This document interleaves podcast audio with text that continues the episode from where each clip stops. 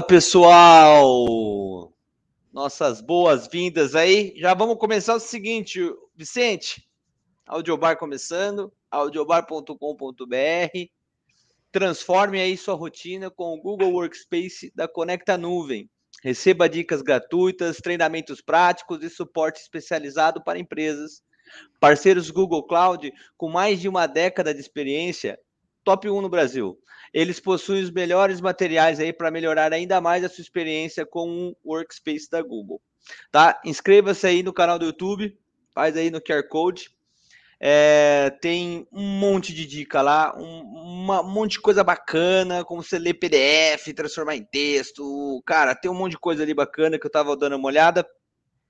É incrível o que esses caras conseguem fazer com o Google Workspace. Agora é o seguinte, Dê as boas-vindas aí do seu jeito, Vicente, por favor. Olá, muito bom dia para quem nos está assistindo ou ouvindo de dia, muito boa tarde para quem nos está assistindo ou ouvindo à tarde, e muito boa noite para quem está aí ao vivo, né? Nos assistindo ou ouvindo ao vivo, e para quem for ver ao vivo, for ver depois na gravação. Tava melhor até semana passada, agora já deu uma.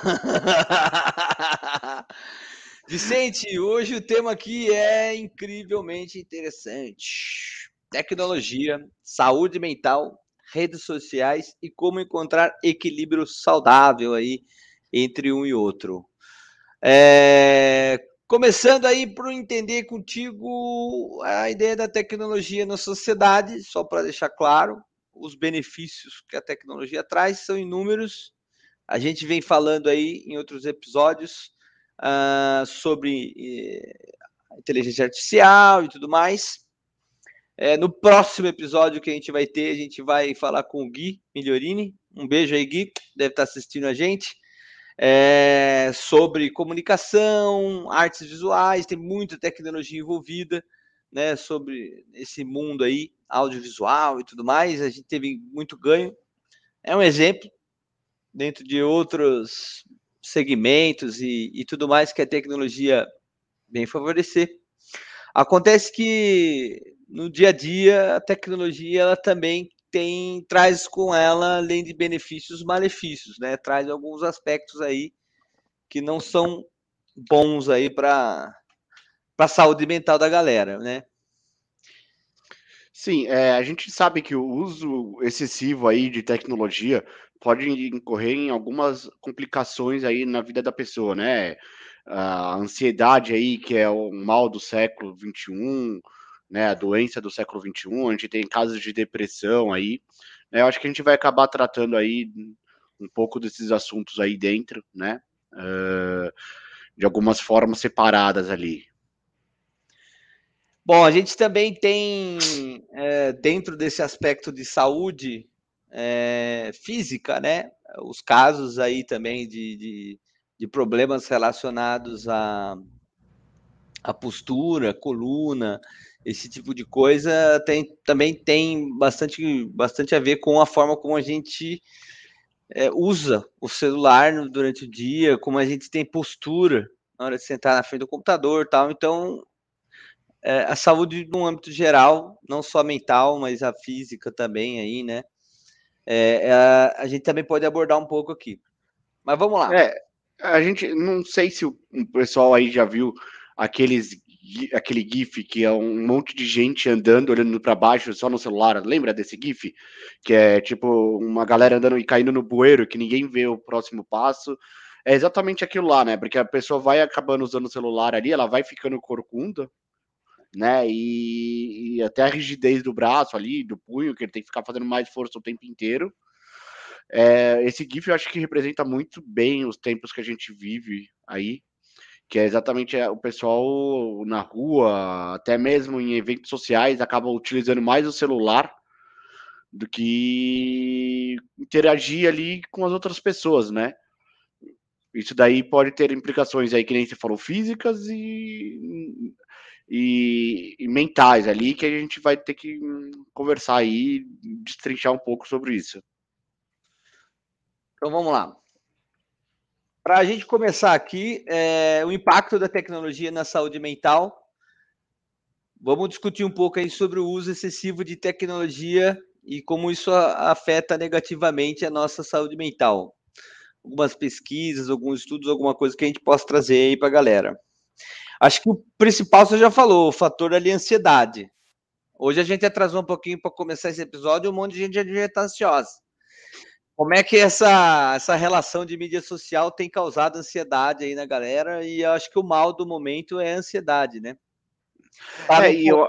A depressão, que aí já é uma situação além da, né? É, é um processo ali mais complexo. É que ali a gente tem alguns pontos ali, né, do mal ali, né? Assim, a tecnologia ela vem para facilitar a vida humana de uma forma absurda, né? Isso daí é inegável, a gente não tem como negar. Hoje, né? Hoje eu consigo conversar com você o tempo inteiro, a todo instante, instantâneo, né? Então, te mando mensagem, ligo de vídeo. A pandemia aconteceu muito isso daí, né? Das pessoas ficarem isoladas e acabarem assim, que a gente fazia isso daí durante eu e você, nós fazíamos durante a pandemia, que era ficar bebendo de forma remota, né? a gente se ligava de vídeo pegava a nossa cerveja, as nossas cachaças ali, uísque, ficava bebendo e assim, né? Foi uma forma, eu fico imaginando se a pandemia fosse em uma época que não tivesse esse nível de tecnologia. Então, como que ela ajudou, ajuda a, a, a vida humana, com certeza. Mas o uso excessivo dela ali, a gente já sabe que tem diversos estudos, né? O pessoal pode colocar ali no chat GPT, no Zone, que são inteligências artificiais, eles vão levantar os estudos já, até tese de mestrado que a gente acabou achando lá de um cara do Mackenzie ali, que ela, o uso excessivo da tecnologia acaba gerando algumas, alguns problemas de saúde mental ali, que é o que a gente vai acabar abordando aqui. Que uma delas principal ali, é, uma delas que é o principal é aquela parte do da ansiedade, né? Então você tem lá, já tem, existem estudos ligados à a, a, quantidade de tempo versus a ansiedade que gera, né? Então quanto mais tempo a pessoa fica no celular, fica ali usando tecnologia, isso daí possibilita uma, uma geração de ansiedade maior. A gente tem um outro aspecto muito aí, que é essa parte da, da depressão, que aí a gente vai daqui a pouco a gente vai conversar um pouco melhor aí sobre essa parte da depressão, que também está ligado ali, que é exposição da vida o tempo inteiro, né? Então, a, tem pessoas que não sabem lidar muito bem e acabam achando que o que elas veem no Instagram é 100% real. E, ah, eu não levo uma vida dessa forma, e aí acaba acaba se sentindo deprimida por isso, entendeu? Ah, eu queria ter uma vida dessa, ou sei lá, tá todo mundo se divertindo menos eu, alguma coisa desse gênero. É muito comum a gente ver esse tipo de aspecto, né? O camarada, a pessoa, ela fica na mídia social ali, vai olhando lá no Instagram as imagens e tal. É, todo mundo ali feliz, né? É, algumas pessoas em algum local, férias, passeio, e aquilo faz com que a pessoa comece a se questionar, né? Porra, minha vida é uma merda. Quando na verdade boa parte das pessoas ela não posta algo ruim que ela tá fazendo naquele instante. Ela não posta ela, sei lá, sem a maquiagem toda né, crafunchada, né, enfiada debaixo da coberta ali no momento de solidão, tal, esse tipo de coisa não entra na mídia social. O que a gente vê muito é aquela postagem de, de autoajuda, né? Então você vê que a pessoa está de alguma maneira se comunicando ali com o mundo, tentando passar uma ideia, talvez que ela esteja sofrendo e tal, ela tenta dizer ao mundo, né, para ter superação. Tem até aquela piada, né? Quanto mais você posta frases de superação, mais a gente sabe que você não superou merda nenhuma, né? Você já viu isso daí? É, é, é uma. Como que é? Aquela. Uma lenda urbana, né? Mas tem muito fundo de verdade, né? Você vê quando a pessoa tá lá, assim, sei lá, passando por um término de relacionamento, ou até mesmo um luto ali, né? Que não deixa de ser um termo de relacionamento. A pessoa acaba se sensibilizando muito com essas coisas de autoajuda e vai postando isso daí porque faz sentido para ela, né? E aí, na realidade, a gente, sabe, a gente começa a ver quando tá de uma forma excessiva que realmente aquilo lá tá fazendo sentido para ela porque ela tá precisando, né?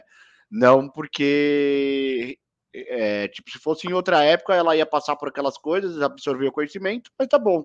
Não, ah, porque existe um, eu acho assim, eu acho que todo mundo tem um nível assim, né? Uma coisa é você vai lá, absorve o conhecimento sobre determinado assunto e guarda para você. Mas tem outras situações ali que a pessoa faz, eh, ela chega num nível de fazer tanto sentido que ela acaba publicando isso em redes sociais. E a gente é assim, com fotos, vídeos, né? Por exemplo, ah, se você tira uma foto feia lá que você não gostou, você não vai colocar numa rede social. Então tem um nível de gostar das coisas, né? E aí a gente vê quando a pessoa tá nessas frases, nessa fase de luto aí, aquelas frases de autoajuda fazem tanto sentido para ela naquele momento que ela acaba ela não exteriorizando, gostou, né? É, ela não só gostou como ela deu um passo a mais que é colocar numa rede social. Aí tem outra provocação que eu gosto de fazer. E aquela pessoa que em rede social curte o próprio post. É comum. É comum, mas é um pouco, um pouco é, superlativo, você concorda? Porque se você colocou aquilo lá em rede social, é sinal que você gosta. Então você não precisa ir lá curtir o próprio post. Bom, estamos julgando, estamos julgando quem curte o próprio post, é isso. É, é superlativo. É tipo Bom, mas não tem aquele cara que bate palma para si mesmo? Eu acho que, cara, tudo bem. Ah, é verdade. Boa, boa. Você sabe que às vezes quando eu, dou, eu faço uns treinos mais pesados, assim, que eu atingo algumas coisas pesadas, eu bato palma para mim mesmo. Então é, é, é uma forma incoerente é verdade. Entendo, eu entendo a sua ideia, né, de ser superlativo, pô, você já gostou, por isso que você postou, para as outras pessoas curtirem, mas você deu uma curtida. Eu acho que tem muito do cara também querer somar mais curtidas. E aí ter um número mais expressivo ali de, de coraçõezinhos ou de joinhas, etc e tal. Mas num aspecto filosófico, eu não vejo problema, sabe? Eu não julgo, não. Não, eu, eu, tiro sarro. Eu só acho que é, é o superlativo, sabe? Pô, é o que eu falei agora. Tem alguns níveis, né? Tipo, ó, você tem aquela foto que você gostou um pouquinho. Aí você não coloca ela na rede social. Se você gostou daquela foto pra caramba e quer que as pessoas vejam, aí realmente ela se gostou daquela foto e ela vai pra rede social não necessariamente você precisa curtir o próprio post, né? Porque se você colocou na rede social, é sinal que você realmente gostou. Mas também, ó, a vida de cada um, ó, cada um faz o que quiser, pode curtir o próprio post, pode comentar o próprio post. É só uma brincadeira que eu tô fazendo. Não, a sua brincadeira tem um lance aí, vamos discutir em cima dela. Ó, é, existem alguns aspectos de. A gente tem várias realidades, cada um tem uma perspectiva. Então você imagina um influencer.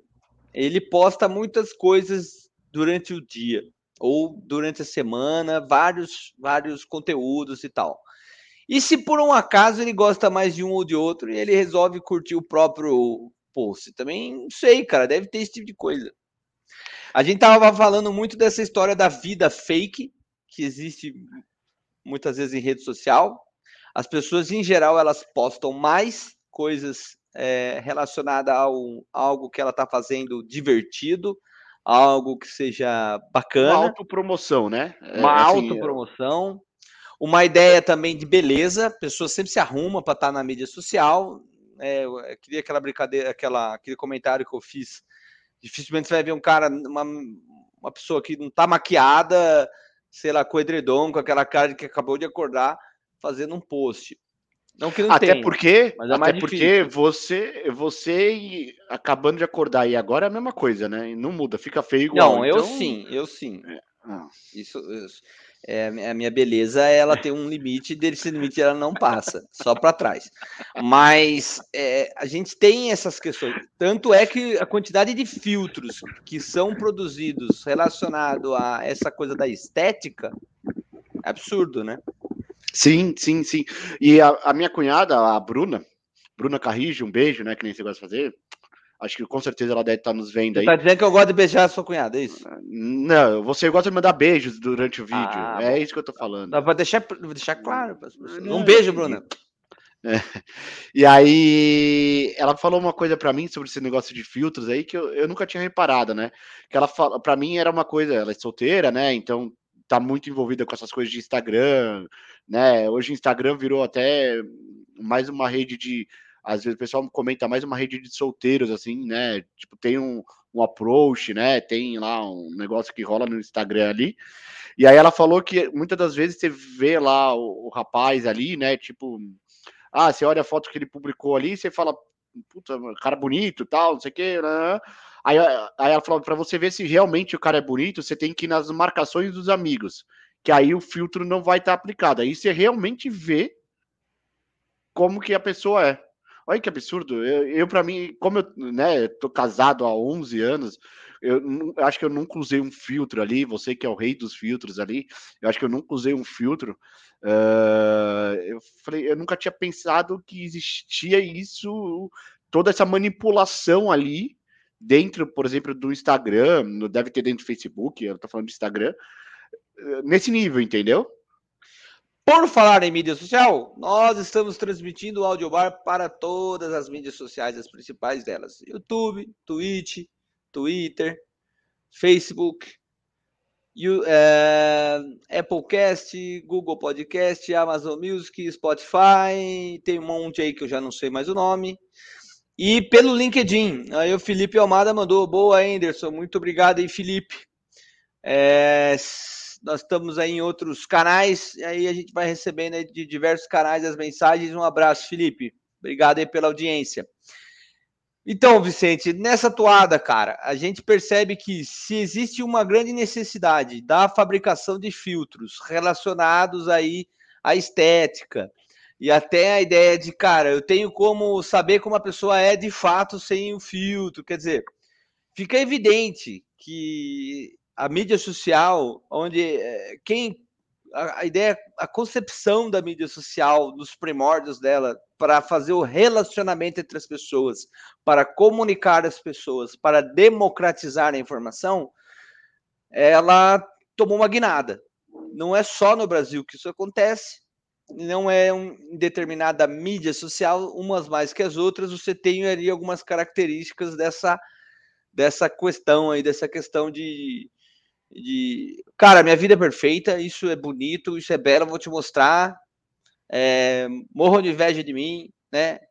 Criem, admirem e tal, passa por toda essa ideia do encanto da fantasia. E isso gera, invariavelmente, nas pessoas que estão consumindo, porra, minha vida é uma desgraça, minha vida é uma porcaria, minha vida não é tão boa quanto a vida dessa pessoa, e vai criando ansiedade até o ponto de também ter a ideia de depressão. Até o cara que está com depressão é, nem é legal estar, é, utilizar naquele instante, naquele momento que está em tratamento, mídia social. Geralmente os médicos pedem para o cara, ó, dá uma parada com mídia social até o seu diagnóstico melhorar, etc. E você sabe que eu tenho um caso de uma pessoa que eu conheço, não é tão próxima, mas é próxima, né? A mim aí, e ela tem depressão, já tentou suicídio, acho que duas ou três vezes. E ela, quando ela estava lá em casa, ela tomando uma cerveja comigo lá, tal, que ela deu esse relato, essa pessoa, que realmente a mídia social fazia com que ela se sentisse mais depressiva por conta disso, porque ela acabava vendo as pessoas se divertindo, ela não conseguia se divertir, e aí ela entrava no looping, né? Tipo, ah, via o ex-namorado lá postando fotos, acontecendo as coisas na vida dele, as amigas ali que ela perdeu contato, todo mundo feliz. E, é, e aí isso daí fazia com que gerava depressão, gerava. Olha que absurdo, né? Então a pessoa, é, como ela não é por uma certa inveja, mas por uma certa ansiedade de querer ter aquele tipo de vida, isso gera depressão na pessoa e faz com que a pessoa chegue, às vezes, até tentar suicídio. Olha como é, esse mundo perfeito que é o Instagram, né? Que nem você falou, normalmente as pessoas acabam não postando a, parte negativa da vida delas em redes sociais, normalmente, porque tem até gente que posta, né? Ó, aconteceu isso, tal, é até uma coisa bacana, mas é, uh, como que isso daí pode gerar essa parte de, de depressão? Como que isso daí fica absurdo? E aí tem um outro ponto, não sei se você chegou a ver esse, estudo que eu acabei de lembrar, nem separei para cá, mas eu acabei de lembrar que já foram feitos estudos. O Facebook, na época do auge do Facebook, ele chegou a fazer estudos dele ficar só colocando posts para as pessoas mais é, posts mais tristes, posts mais sérios, posts mais revoltados, e isso influenciou as pessoas. E aí a gente entra naquele livro que nós lemos lá sobre as fake news, que como essa, esse conceito de bolhas em redes sociais faz com que a pessoa tenha uma sensação de pertencimento, que é ela passe a crer que aquela é a verdade absoluta e não existe nenhum lado diferente. Nós já vamos disso. entrar nesse, nesse assunto no próximo no próximo bloco, mas cara, quando você comentou de suicídio, depressão, etc. É transtorno de ansiedade, tem aqui uma listinha. Transtorno de personalidade, transtorno alimentar, transtorno de autoimagem, transtorno bipolar, entre outros transtornos menos típicos do que esses que eu listei. É, quando tem questões do cyberbullying, que é um, passa desde o cancelamento, né? Influencers sofrem muito isso, mas pessoas menos conhecidas ou até anônimas sofrem desse cyberbullying, essa ideia de, de é, várias pessoas atacando ou um grupo delas ou fazendo uma chacota ali e todo mundo tá vendo. Discussões políticas que existem, que, cara, aqui no Brasil isso daí é, é ficou evidente no, no, final do ano passado, no ano passado todo, final do ano passado, enfim, tem algum tempo e ainda persiste, né? Pessoa até antes de, de comentar um pouco desses, desses males que eu comentei aqui, que eu, que eu listei, é, existe uma crença meio que inconsciente em geral, as pessoas elas se sentem protegidas por não estar tete a tete. Então é como incondicionalmente eu não estou de frente com, com, com, com todas as pessoas que estão lendo meu post, então eu falo o que eu penso do jeito que eu quiser, agrido uma pessoa verbalmente ali, né? É, talvez tete a tete a pessoa não tenha esse comportamento tão agressivo, não tem essa forma de tratar o, o próximo com pouca empatia quanto tem na internet. O Twitter, em específico, é uma mídia social pronta para desgraça, né, cara? Para você descer o pau ali, você vê que ali tem muito, muito conflito. Quem é famoso, quem é influencer, quem tem bastante seguidor, foge do Twitter, cara, porque eh, tem muitos relatos dessas pessoas. A gente pode até elencar aqui hoje algumas que veio à tona e, e, e caiu aí na, na mídia social aí como casos famosos tal, mas, cara, ficar lendo o comentário, tanta gente repudiando, um ódio, sabe? Falando mal do seu post, ou de você, da sua pessoa, enfim. Muitas vezes no tete a tete isso não vai acontecer, né? E agora falando um pouquinho daquelas doenças ali, transtorno alimentar e transtorno de autoimagem. Os dois estão muito associados. Então, aquela ideia de, cara, preciso estar magro, preciso estar forte, preciso comer bem a todo custo. O camarada não vai mais sair com, sair com os amigos, encontra os familiares para um jantar, para alguma coisa, né? Ele perde essa parte social. E tem até aquela brincadeira, né? Se você for na academia e não postar, não dá resultado, não tem, não tem é, essa. É, aí agora a nova moda é né, lá, né? Ah, eu me programei para ir, sei lá, 252 dias na, no ano e a pessoa vai postando é uma nova moda aí que a gente fica até brincando, né? Tipo, ah, 10 de 252, Sim. 75 de 252, de 360, sei lá, qualquer coisa assim. Que aí tem essa, essa piada aí que a gente faz que ah, se você não vai na não posta que foi, não faz no story, não, não dá resultado.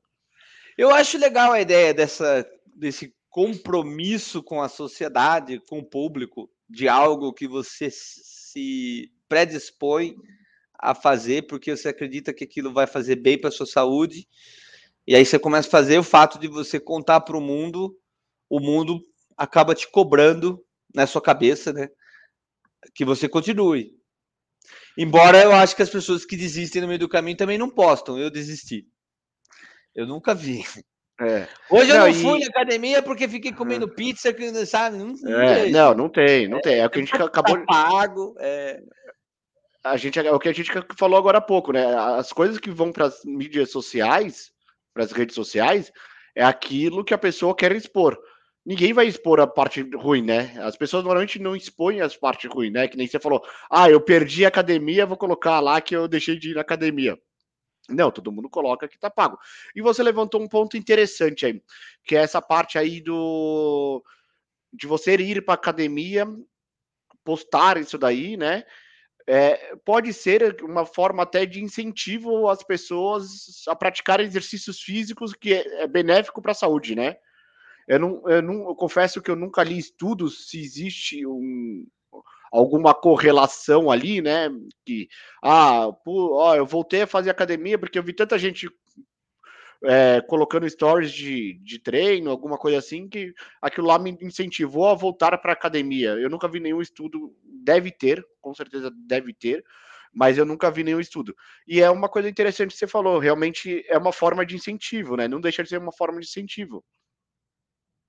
Eu vou dar uma olhada se tem algum caso mas é, antes de, de, fazer essa consulta aqui, cara, é, eu fiz aquele gancho do comportamento do ódio dentro de mídia social, e a gente ainda vai abordar mais isso, mas só para você ter uma ideia: transtorno de bipolaridade e transtorno de personalidade já existem casos correlacionados ao uso de mídia social. E de que maneira?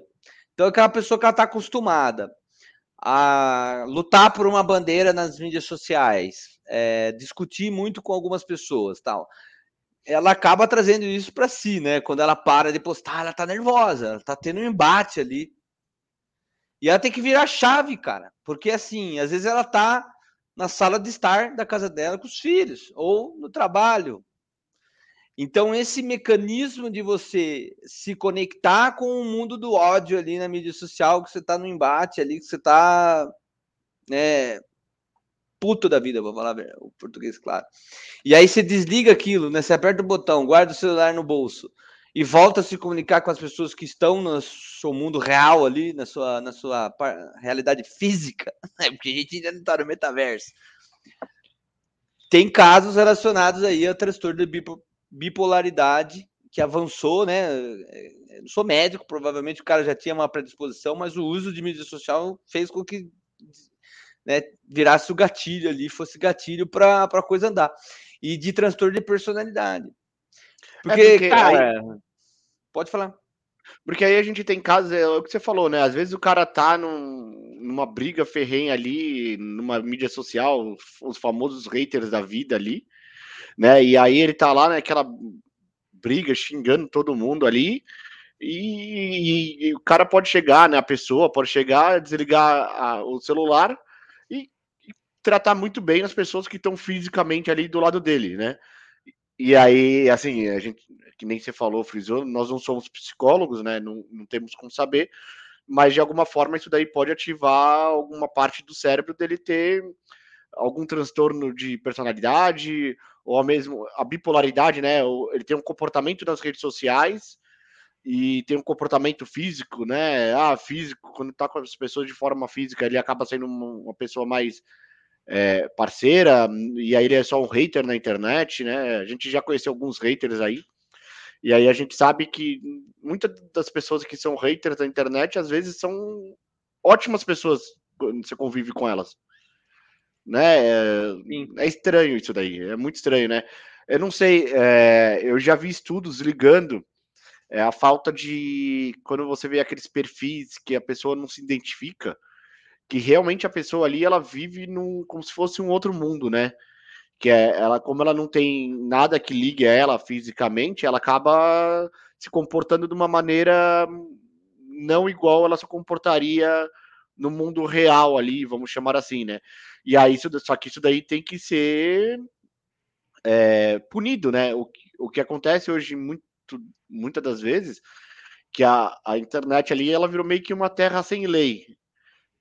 Estão tentando fazer uma terra com lei ali e tal, não sei o quê, né? Mas é difícil, né? É, é muito difícil. Você a gente conseguir... já vai falar sobre essa ideia de desinformação em rede social, né? Que é até a cena que você está comentando. Eu queria dar alguns exemplos aqui que você comentou, você fez o seguinte questionamento, né? Casos de pessoas que, que usaram da rede social positivamente para gerar estímulo de exercício, de alimentação e melhorar a vida, né? Trabalhar no aspecto positivo para tanto de saúde mental quanto física. Existem, é, alguns casos famosos que eu puxei aqui. Tem a Kyla, que é, ela é australiana. Ela tem mais de 13 milhões de seguidores hoje na plataforma uh, do Instagram. E ela começou a fazer publicação aí é, sobre exercícios físicos e dicas, muito para se auto-ajudar. E aí ela foi mostrando a história dela, a evolução.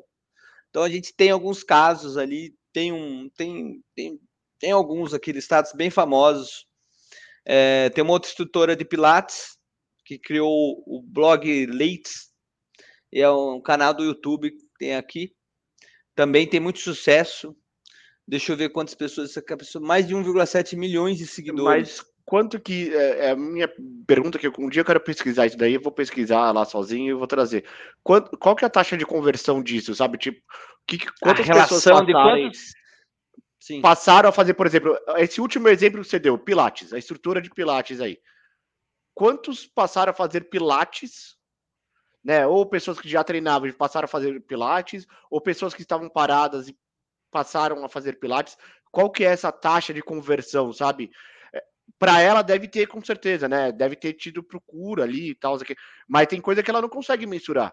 Que a pessoa começou a ver o vídeo ali, né? Como forma Mas eu acho que a questão aqui não é nem quem está assistindo essas pessoas, são as próprias pessoas que se motivaram em praticar e compartilhar isso em rede social, trouxeram isso para a própria vida. Então, um exemplo, e tem bastante seguidores hoje tal. É, sabe aquela história de que, olha, tô, vou contar a minha história. Eu, eu vou emagrecer, eu vou fazer exercício, e aquilo vai dando certo e vai criando mais é, a pessoa passa a estudar, passa a viver com aquilo, passa a fazer daquilo uh, uma coisa diária e postar aquilo. Né, né, Então, existem esses casos, ou seja, que a rede social incentivou a pessoa a mudar de vida. Ela postou isso e ganhou fama com isso, né? De mostrar os, isso está acontecendo. Mas eu concordo com você. Quantos estão assistindo aquilo? E aí que entra o malefício, né? Quantos que estão assistindo aquilo não conseguem fazer Chega no momento frustra. de ruptura, se frustra. Cria ansiedade, porque quer que o resultado chegue da noite pro dia. Né? O cara começa. É aquela coisa da turma das 5 da manhã, né? Que tem aquele livro. Aí o cara começa a acordar às 5 da manhã para fazer todas as atividades, ele aguenta uma semana. Na semana seguinte ele já está estressado. Duas semanas depois ele está ansioso, porque o resultado não vem tão fácil. Quatro semanas depois ele já está com início de depressão porque a frustração dele é do tamanho da expectativa. Expectativa alta, frustração alta. É, mas aí, aí eu vou dar um recado. Eu queria dar um recado em cima disso daí para essas pessoas, tá?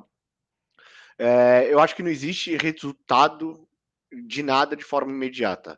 De nada não, de quase quase nada, né? Porque, por exemplo, se você ganhou na Mega Sena, sei lá, o resultado é imediato, né? Sai o resultado, é imediato. Ô, mas louco, que... tem gente que joga a vida inteira, Vicente, pra conseguir acertar uma vez, tá ligado? E olha não, lá, mas quando ele acertou. joga a vida inteira é. e não acerta nenhuma. Não, é, é, o que eu tô falando é assim, se ele ganhou, né? Algo que vem. Algo que vem. Entendi sua ideia. Você fez uma analogia, algo que vem assim, caiu bomba, né? Foi sorte, bomba. tá ali. Ah. Pô, entendeu? É, é, quase nada existe de imediato. Tudo é feito com muito trabalho, com muita disciplina, com muita perseguição ao resultado resultado. Sabe? Perseverança, você, né? Perseverança, você, você, você olhar o. É, a, a, vamos entrar naquela parte do, da metodologia ágil, né? É, Bom, não vem falar de metodologia ágil, pelo amor de Deus. Só Calma. porque veio o cara do LinkedIn aqui falar oi moderno e tal, não vamos entrar nisso. Não, não, não, mas é que a gente. Eu quero colocar uma parte da metodologia ágil aqui. É, aquela parte da, é, do ganho das pequenas coisas, né? Das pequenas entregas, comemorar as pequenas entregas. Sei lá, a pessoa começou a fazer exercício físico, ela conseguiu perder um quilo numa semana. Cara, é ótimo, você, você conseguiu uma coisa continua. Você está no, você tá no processo, né?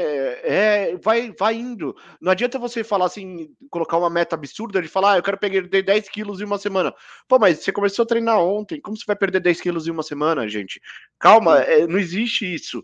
Existe só trabalho contínuo, disciplina, perseverança, resiliência, saber mudar. Então, é, é um recado que eu queria dar para as pessoas que o imediatismo é muito difícil. E as redes sociais tem essa tem essa esse forçam esse essa né? forçam essa coisa, o, né? De... O imediatismo, né? Tipo, ah, ganhe dinheiro agora. Entre aqui nesse link, você vai viver com a sua própria renda de 5 mil reais. Como, cara, se isso daí realmente existisse, a gente teria uma inflação absurda no mundo inteiro. Porque você imagina o cara conseguir gerar 5 mil reais por semana Sim. sem fazer nada sei lá, Sim. um valor que eu estou dando qualquer. Não digo sem fazer nada, mas se todo mundo conseguisse alcançar essa, esses valores estratosféricos dessas campanhas publicitárias aí, desse marketing digital é, danoso. Aliás, podemos falar um pouquinho dele, porque ele impacta na saúde mental. Quem nunca passou por uma situação, parece que o telefone está me ouvindo. Então não vou nem entrar no aspecto de ah, o meu telefone me ouve mesmo, galera tá me ouvindo, que tem essa discussão de, de segurança da, da informação aí na internet, já ganhou bastante notoriedade até para fora, problema até de, de, de, pessoas públicas, né? Tem até documentário no Netflix aí tem, sobre tem. isso. E tem o trivial, que as empresas elas juram de pé junto que, que é só o trivial, que é a análise do comportamento então, faz análise do seu comportamento, os sites que você está acessando, com os cookies que vai coletando. Então, ele sabe é, o que, que você está querendo fazer, o que, que você faz, como é que é a sua rotina. É, independente dessa ideia de, de, de, ter ou não uma invasão das suas informações, com o seu consentimento ou não, etc., é, vem uma enxurrada de publicidade do teu lado. E, cara, uma analogia aqui, sei lá, visitei a cachoeira. Pô, cachoeira, compra uma cachoeira artificial, visite a cachoeira no final de semana. É, sabe? É, toda aquela publicidade que ela vem batendo em cima de você. O, o quanto você realmente gostaria de comprar aquilo, acho que boa parte das pessoas não tem interesse de compra naquilo. Até porque tem uma falha grande nisso, quando você tem interesse de compra, então tu entra lá no Google, faz a pesquisa, olha os shoppings que estão vendendo, compra, começam a bombardear você com a propaganda para você comprar aquilo que você já comprou. Então tem, uma, tem um gap enorme no marketing digital com relação a isso. Você acabou de comprar um copo que nem esse aqui, aí vai um monte de copo. Também gera problema de saúde mental. Você pensa, porra, paguei o dobro no copo copo tá mais barato. Sabe? Tem coisa chata pra caramba acontecendo ali. O que, que você acha disso, Vicente? Eu acho que aí a gente tem dois aspectos para eu abordar aí. O primeiro aspecto que eu acho eu considero negativo, que é, é, se realmente essas mídias sociais, que a gente não sabe até que ponto acontece, a gente só tem uma suspeita, né? Que às vezes também eu e você conversando, ah, eu quero trocar de carro. Hum, começa no dia seguinte todas um monte de, de propaganda para mim sobre carros, um monte de coisa. E aí você fala, mas eu não fiz nenhuma pesquisa em lugar nenhum, não gerei cookie, não gerei dados, né? Eu só falei, conversei com o moderno, parece que a mídia social ouviu a voz do além, né? E, e colocou lá que descobriu que eu queria comprar o carro. Mas eu não, isso daí eu não quero abordar porque a gente não tem comprovação. Só que, por outro lado, eu acho que a mídia social tem que fazer esse tipo de propaganda. Se for em dados, né? Ah, eu entrei no Google da vida ali, pesquisei sobre uma compra de um carro, e aí aquilo aparece ter um marketing direcionado a você, porque senão eles não teriam uma forma de sustentar toda essa parte social que ali existe para isso. É, é, nesse ponto que eu discordo um pouco de você. Eu acho que assim, esse marketing digital ele precisa existir porque senão as próprias empresas não teriam uma forma de se monetizar ali, né? Por conta de toda essa estrutura que eles são obrigados né, a, a disponibilizarem. Então, eu acho que o marketing digital é a saída, tanto é que o, próprio Facebook, se você olha a história do Facebook, ele demorou muito tempo para ver como que ele ia se monetizar, até a hora que ele chegou nessa parte do marketing digital ali, que ele falou, ah, é, é aqui o meu caminho. E aí passou a ter lucros de bilhões de dólares, tá. porque é, é muito direcionado ali. Entendi sua visão com relação, cara, os caras têm que ganhar dinheiro com o, me com o mecanismo e tal. Mas é, e eu, a gente já vai entrar mais nesse aspecto. É, eu só queria te fazer uma pergunta. Você concorda que tem problemas de saúde mental relacionado a esse marketing digital que, que muitas vezes ele invasivo? Até porque, né, Moderno? Imagina que você pesquisou sobre um apartamento com valor absurdo, mas você só pesquisou, só queria ver como que era uma casa, um imóvel daquele valor absurdo. E aí pode gerar uma crise de ansiedade para as pessoas que não estão acostumadas com isso, porque começa a bombardear, bombardear ela com propaganda dessas casas absurdas. A ansiedade do cara aumenta, é, comprar, e de daí eu concordo. erra até a vida financeira do cara, né? Tipo, é, induz o cara a fazer uma merda. Induz o cara a fazer uma merda. Eu concordo plenamente com você em relação a isso. É, mas eu, eu gosto muito de olhar, tipo, coisas de 80-20, sabe? Aqueles relatórios.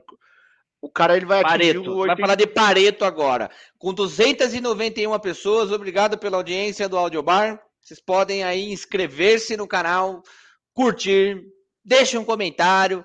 Interage aí com a gente. Vai, Vicente, continua. É. Desculpa Então, quando os caras fazem, eles vão atingir é, uma gama maior com esse marketing disparando. Só que, de alguma forma, ele tem que ter alguma. Eu acho que vai existir no futuro, né? Porque as mídias sociais é uma coisa muito nova, né? Tanto é que a gente está tendo estudos agora. É nova, sobre... só tem 20 anos. brincando com você, cara, relaxa. É, é, uma coisa mais nova, né? Tipo, por exemplo, o Facebook tem 11 anos aí, 15 anos, alguma coisa assim. Não sei, não sei o tempo exato. Mas agora que estão surgindo estudos relacionados a esse tipo de comportamento, né? E eu imagino com a introdução de inteligência artificial que eles vão conseguir parar um pouco desse marketing muito direcionado, né? ou seja, já existem dados também das pessoas, por exemplo, ah, se o Vicente pesquisar uma, um imóvel que custa 50 milhões de reais ali, a gente sabe que ele não vai conseguir comprar, ele só está pesquisando de besta. Ó, fiz uma pesquisa rápida aqui, a primeira rede social moderna com esse estilo de relacionamento entre as pessoas e democratização da informação foi o Friendster lançado em 2002. Logo na sequência veio o MySpace em 2003 e o Facebook em 2004. Tá?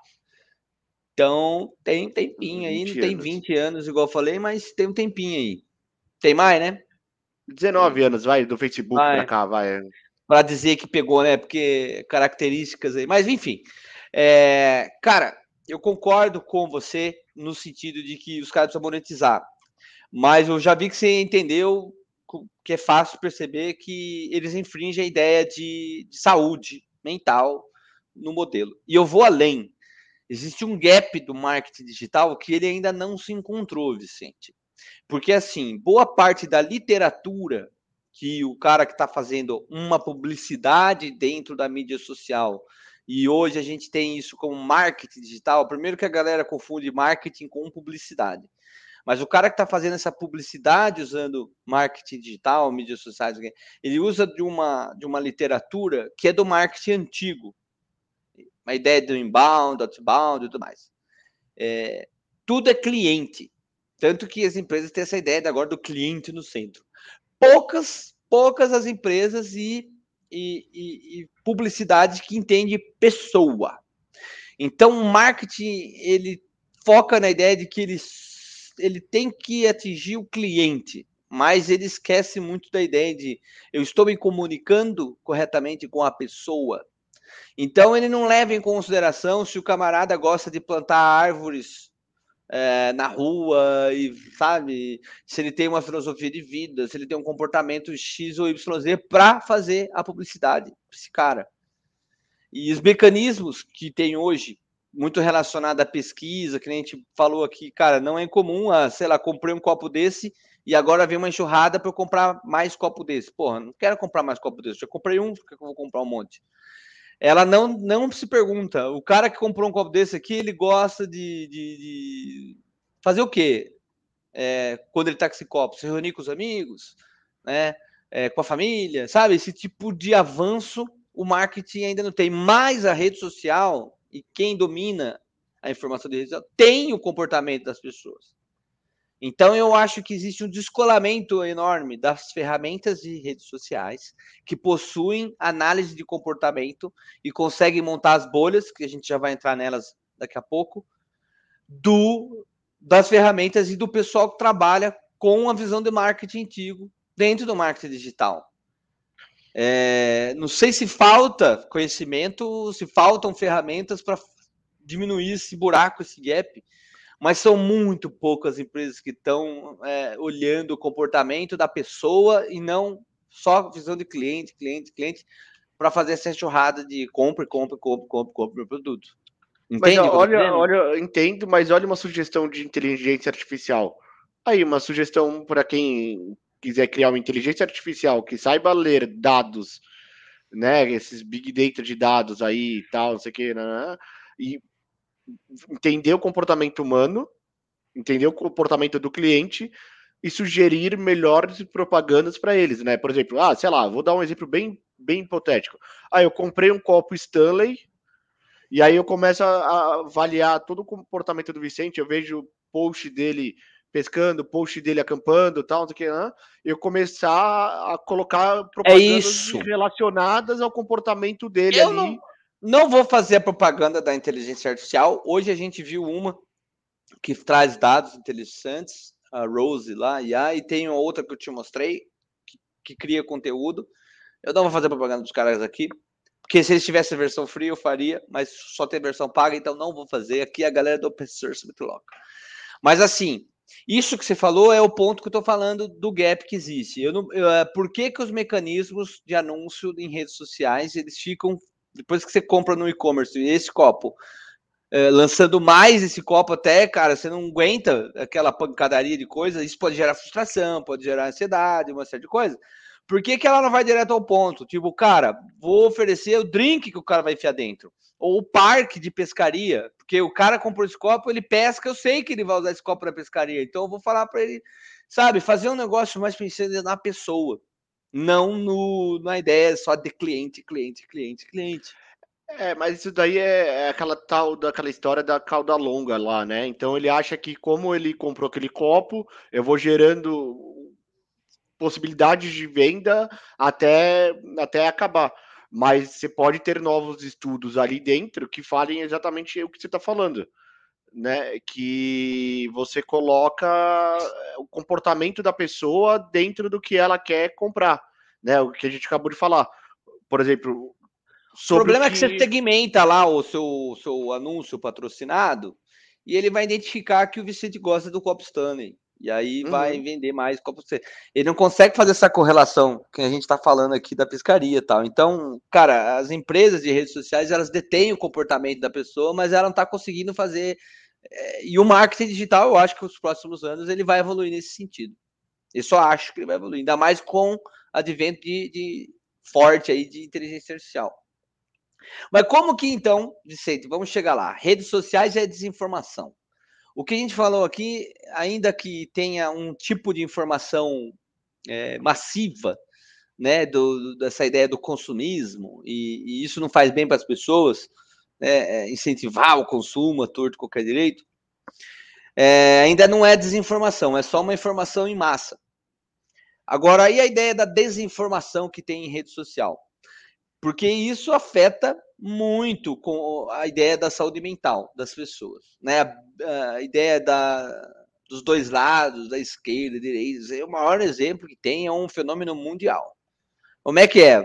Vamos fazer uma análise aí do, do papel das redes sociais na disseminação de desinformação, informação é, falsa. A, a, os algoritmos da, das redes sociais, nós sabemos muito bem que eles forçam você a ficar em bolha. Que é tá lá o Pareto 80-20, que ele vai, pega, coloca a pessoa, né? Tipo, ah, se a pessoa gosta daquele, daquela, daquele tipo de notícia, ela fala, ah, eu quero que eu quero é, maximizar o uso da ferramenta, então se eu popular mais notícias daquela lá parecida, ele vai continuar utilizando mais as redes sociais, eu vou conseguir jogar mais propaganda e eu vou capitalizar mais dinheiro ali em cima da pessoa. Esse é um ponto. Só que a partir do momento que você cria essas bolhas, né? Você está inserido dentro de bolhas ali, ali uh, você tem essa parte negativa aí que a gente acabou de falar. É muito fácil você propagar fake news, porque você tem aquela sensação de pertencimento muito forte do teu ao redor, né? Você acaba não tendo opiniões contrárias ali à sua, né? Todo mundo ali e você vai criando fake news ali, porque assim, passa uma notícia verdadeira, 10 falsas uma notícia verdadeira, 10 falsas, e vai passando, e a pessoa tá lá consumindo. E aí, como ela vê muita gente compartilhando e, e consumindo aquela informação, ela fala, isso aqui é verdade.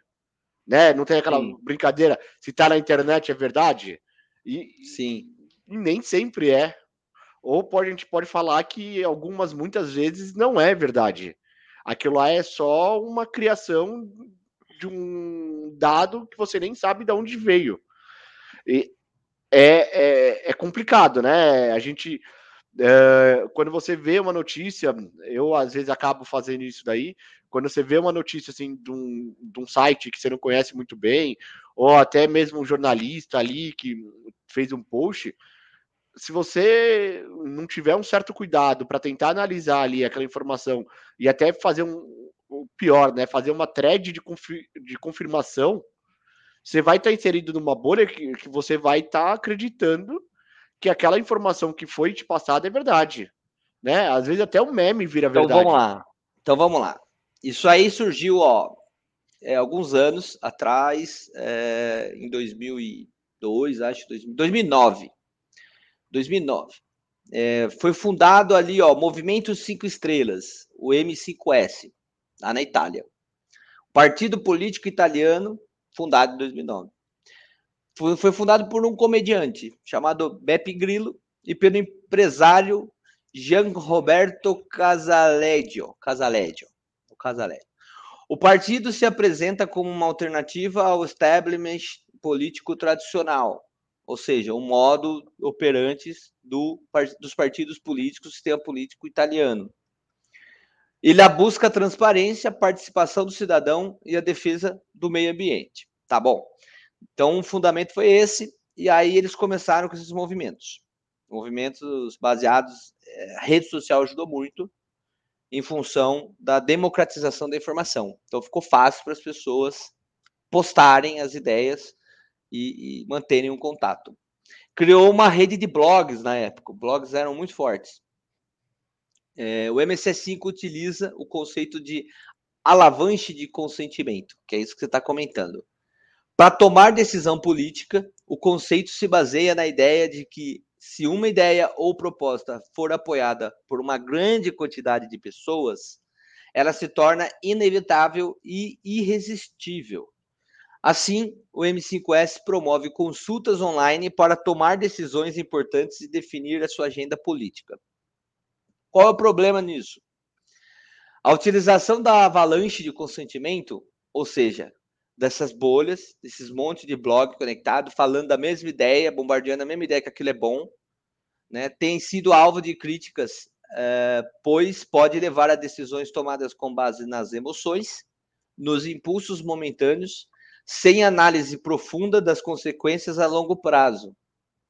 Né? Então, além disso, há dúvidas sobre a transparência e a confiabilidade dessas consultas online, já que podem ser manipuladas por interesses externos ou por membros do próprio partido. Resumindo, desde 2009 para cá, usando a mesma cartilha que esses caras desenvolveram testando, fazendo, acontecendo, a gente tem um modelo de fábrica de informação falsa, de fábrica de fake news, de fábrica disso, daquilo, e que o sujeito está dentro desse universo não percebe ou cara, você recebe um negócio, você é São Paulino, você recebe um negócio falando de São Paulo que te agrada, você nem vai buscar se a informação é falsa ou não, em geral, você, porra, aquilo é bom, se é bom para mim é verdade, né? Aí não estou dizendo que você faça isso, mas dei um exemplo hipotético usei a sua pessoa. Esse comportamento existe. Então camarada, ah, tá vendo? Falei? Eu já sabia, ó. Mas o cara, cara, você tem certeza que essa informação que tá vindo, que te agrada, ela realmente é fiel, ela é verdadeira? Não tem nenhum contraponto? E sinceramente, Vicente, cara, quando a gente fala de desinformação, como identificar desinformação? Olha os pontos que tem listado aqui, segundo o, o SECOM. Não leia apenas o título, mas sim a notícia inteira. Cara, metade da população que está em redes sociais não gosta da leitura de grandes textos. E, e, tem outro ponto, tem muita gente que é, é pior, além de eh, ler só o título, ler só o resumo, né? Porque toda reportagem tem aquele Sim. resumo, aí para é, fica, ali. Eh, fica ali. Dois, confirme a fonte e a auditoria. Deverá conter o autor e a data. Já era. Dificilmente os caras consultam a fonte. Geralmente vem um print pro cara, o cara nem viu que é notícia de 2016, alguma coisa assim. Pesquise a mesma notícia na internet. Isso muitas pessoas às vezes tentam fazer, as que querem realmente saber se aquilo é de verdade ou não.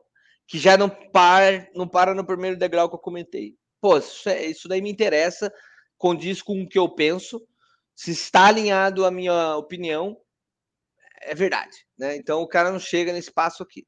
Quarto passo. Para tirar a prova dos nove, faça também uma pesquisa dos fatos citados na notícia.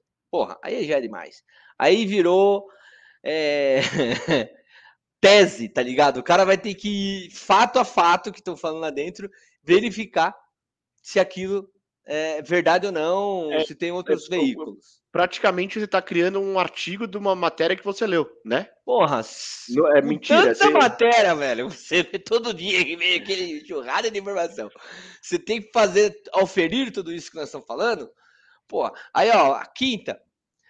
Partilhar notícias antigas pode também ser considerado desinformação. Ou seja, é aquilo que eu falei brincando, bem um print de 2016. Né? Tipo, é, e aí, a notícia daquela época tinha um contexto, pessoas agiram daquela forma tal, quer dizer, se aplica no dia de hoje, de lá para cá, tanta coisa aconteceu, né?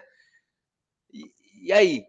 E a sexta, questione qualquer informação ou notícia, mesmo que tenha recebido da parte de alguém conhecido. Então, essa sexta chama muita atenção naquilo que a gente estava falando da bolha, da avalanche de conhecimento, de consentimento é, um grupo de pessoas que, se, que com, compartilham a mesma ideia, começam a gerar confiança mútua entre si, e tudo que uma outra está postando é verdade.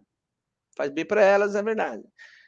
Fugir dessas bolhas, acessar outros grupos sociais em redes sociais, é uma das práticas que, que a gente tem aqui para sair da desinformação.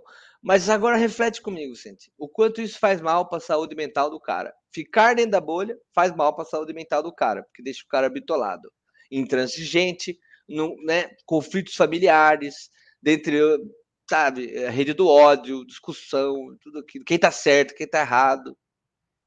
Sair dessa bolha e consultar outras pode ser indigesto, gera aquela sensação que o cara tem de estar tá consumindo. Porra, tudo que eu tô lendo aqui, os caras são loucos, sabe? E aí? Se ficar, eu acho, come, eu se correr, que... o bicho pega.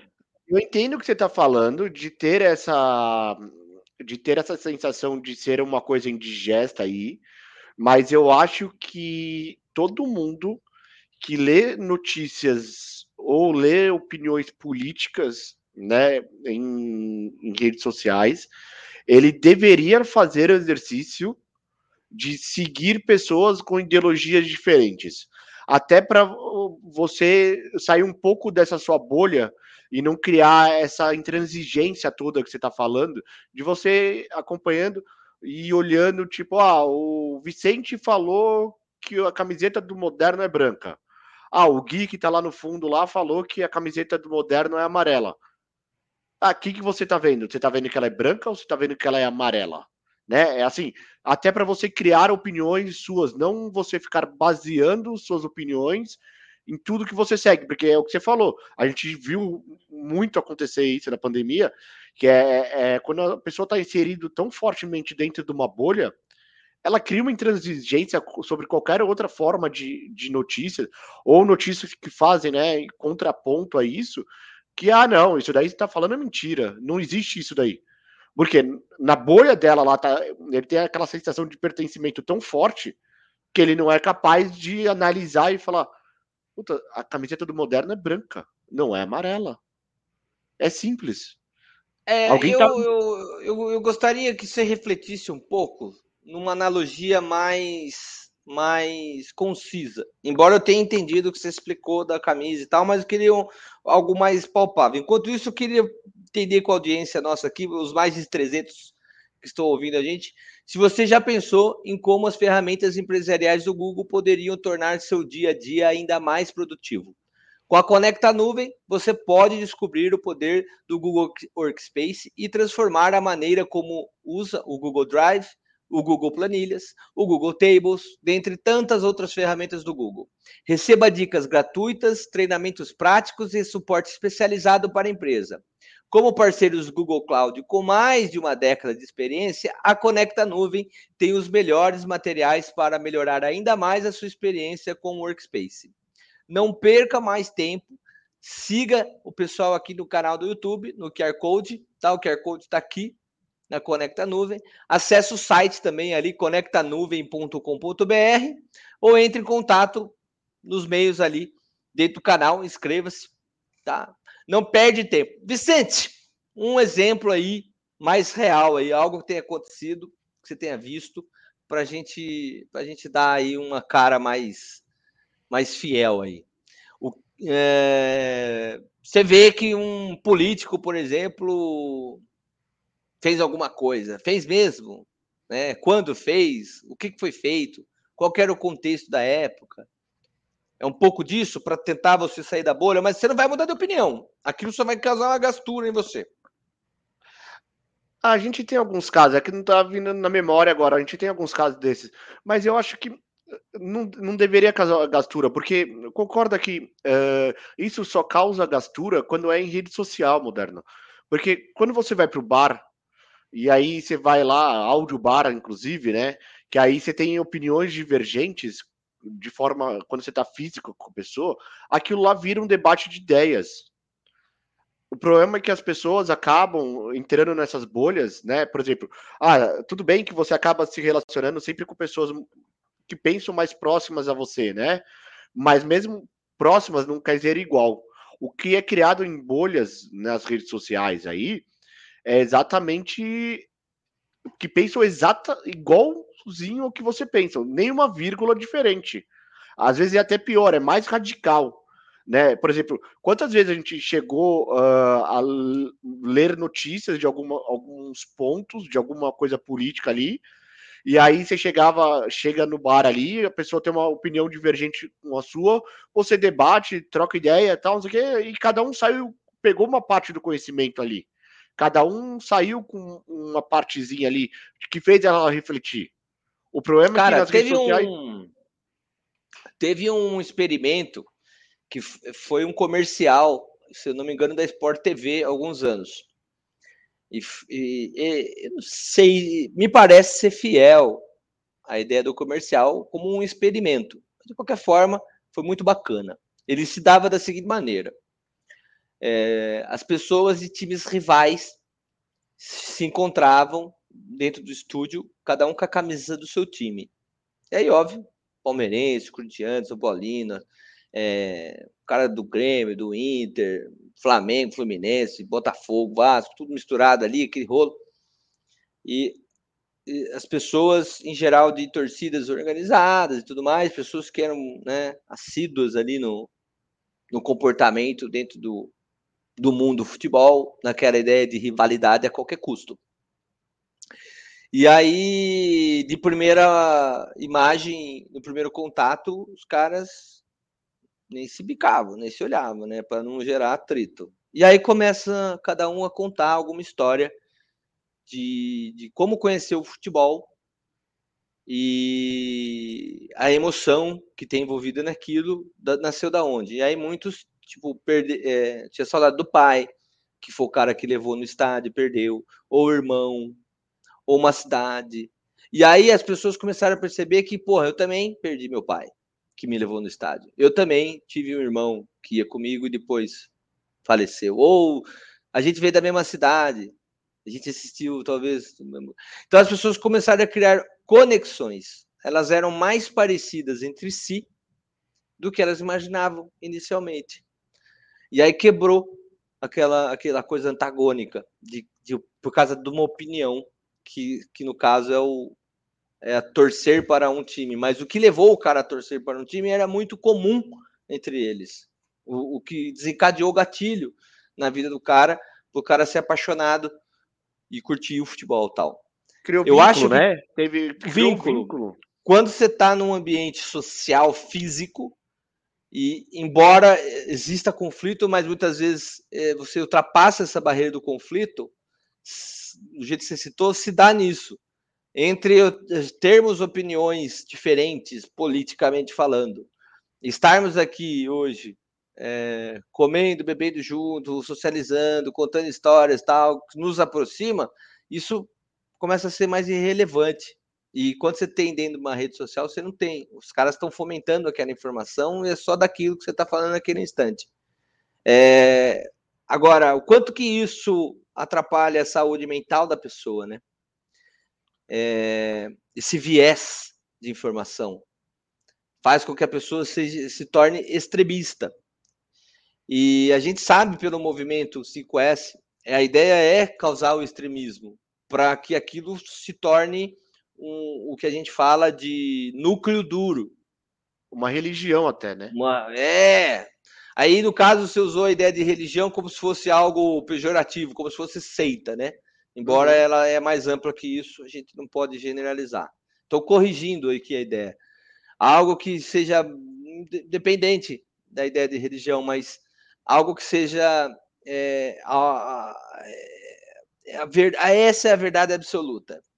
Né? E quem não tem essa verdade absoluta, quem não pensa dessa forma, não presta. Não é pessoa do bem, não é boa, não é. não tem caráter. Aquela história. Ah, cidadãos do bem. Também. Ou aquela história de, cara, se você falar em público, eu odeio cachorro, você não tem caráter. Né? Porque a maior parte das pessoas adora cachorro. Então, um pouco dessa, dessa, de, dessa ideia, né? Em rede social, é, já tem a União Europeia, Portugal, aqui mesmo no Brasil, cara, todo mundo está tentando combater desinformação e as fake news. E tem falhado miseravelmente. Porque se você analisar friamente, uma, um do, uma das coisas simples que tem que existir dentro das redes sociais como um todo, das empresas que trabalham com esse segmento, seria o fim da informação curta. Para ela não ser é, superficial, para a informação ser mais profunda. Cara, aí você acaba com Reels, com Shorts, com, com History, com, com, com tirinha de, de, de anúncio, é o clickbait que a gente fala, que é aquela coisa só para puxar o clique, né?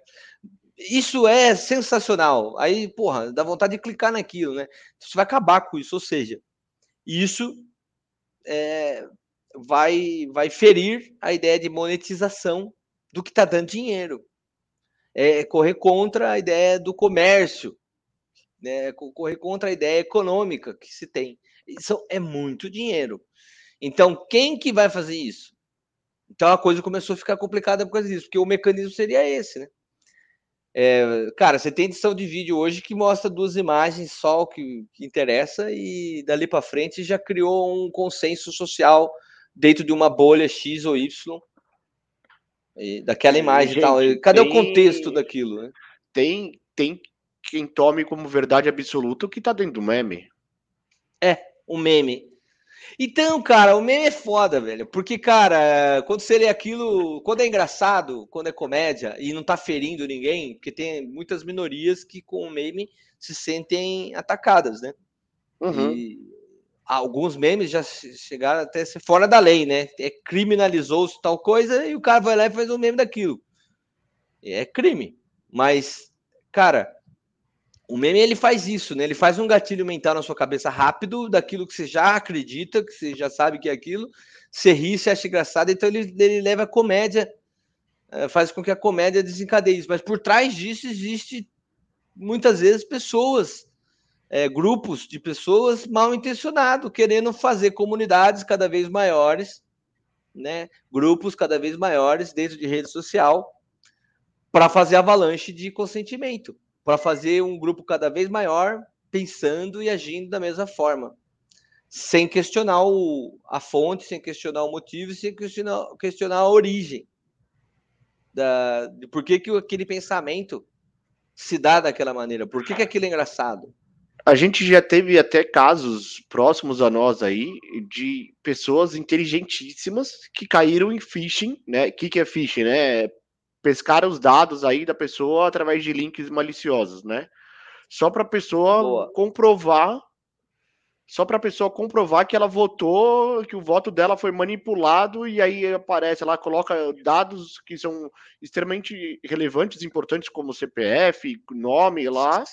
E aí sai um, um extrato totalmente aleatório, mentiroso, porque ninguém tem nada. informação, né? Ninguém tem essa é informação. Anônimo, é anônimo. É, é, anônimo. E aí a pessoa cai num link Ó, Só para contextualizar, que... Vicente, quem está ouvindo a gente aí, eu gostei do seu exemplo, mas só para contextualizar.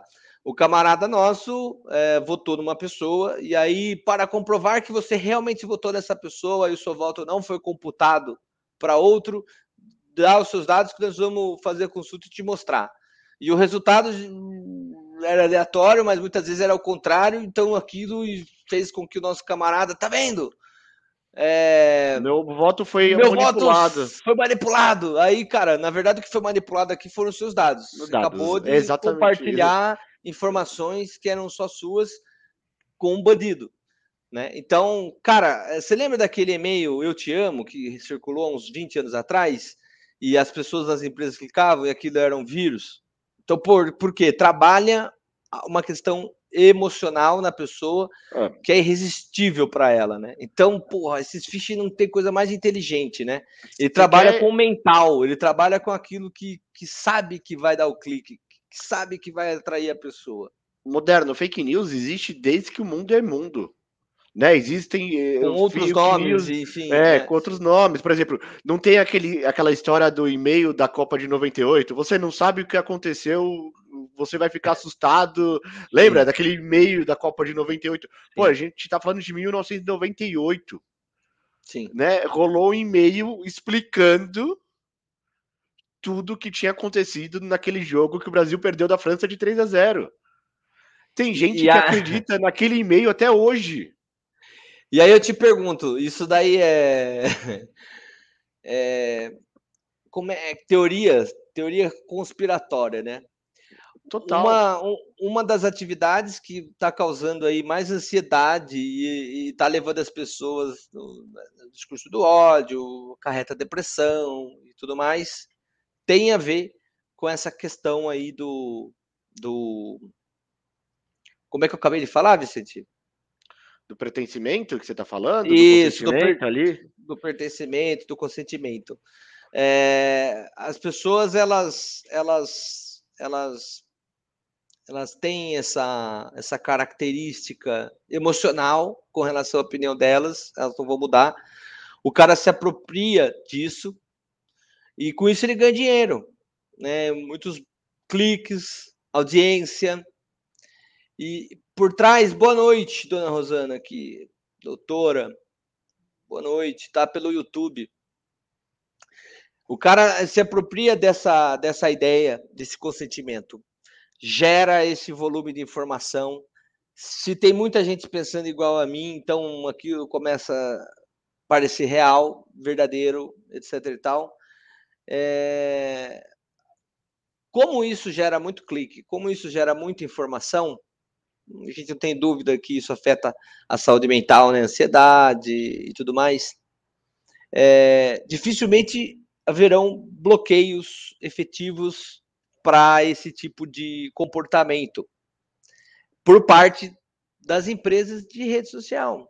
Aí levanta aquela questão, Vicente, é, como que a gente vai é, criar leis que, que, que garantam né, as, que as redes sociais cumpram algumas coisas, sem também inferir sobre a democratização da informação. Sim, é muito difícil. Sabe que você estava falando e me veio um pensamento na cabeça aí, né?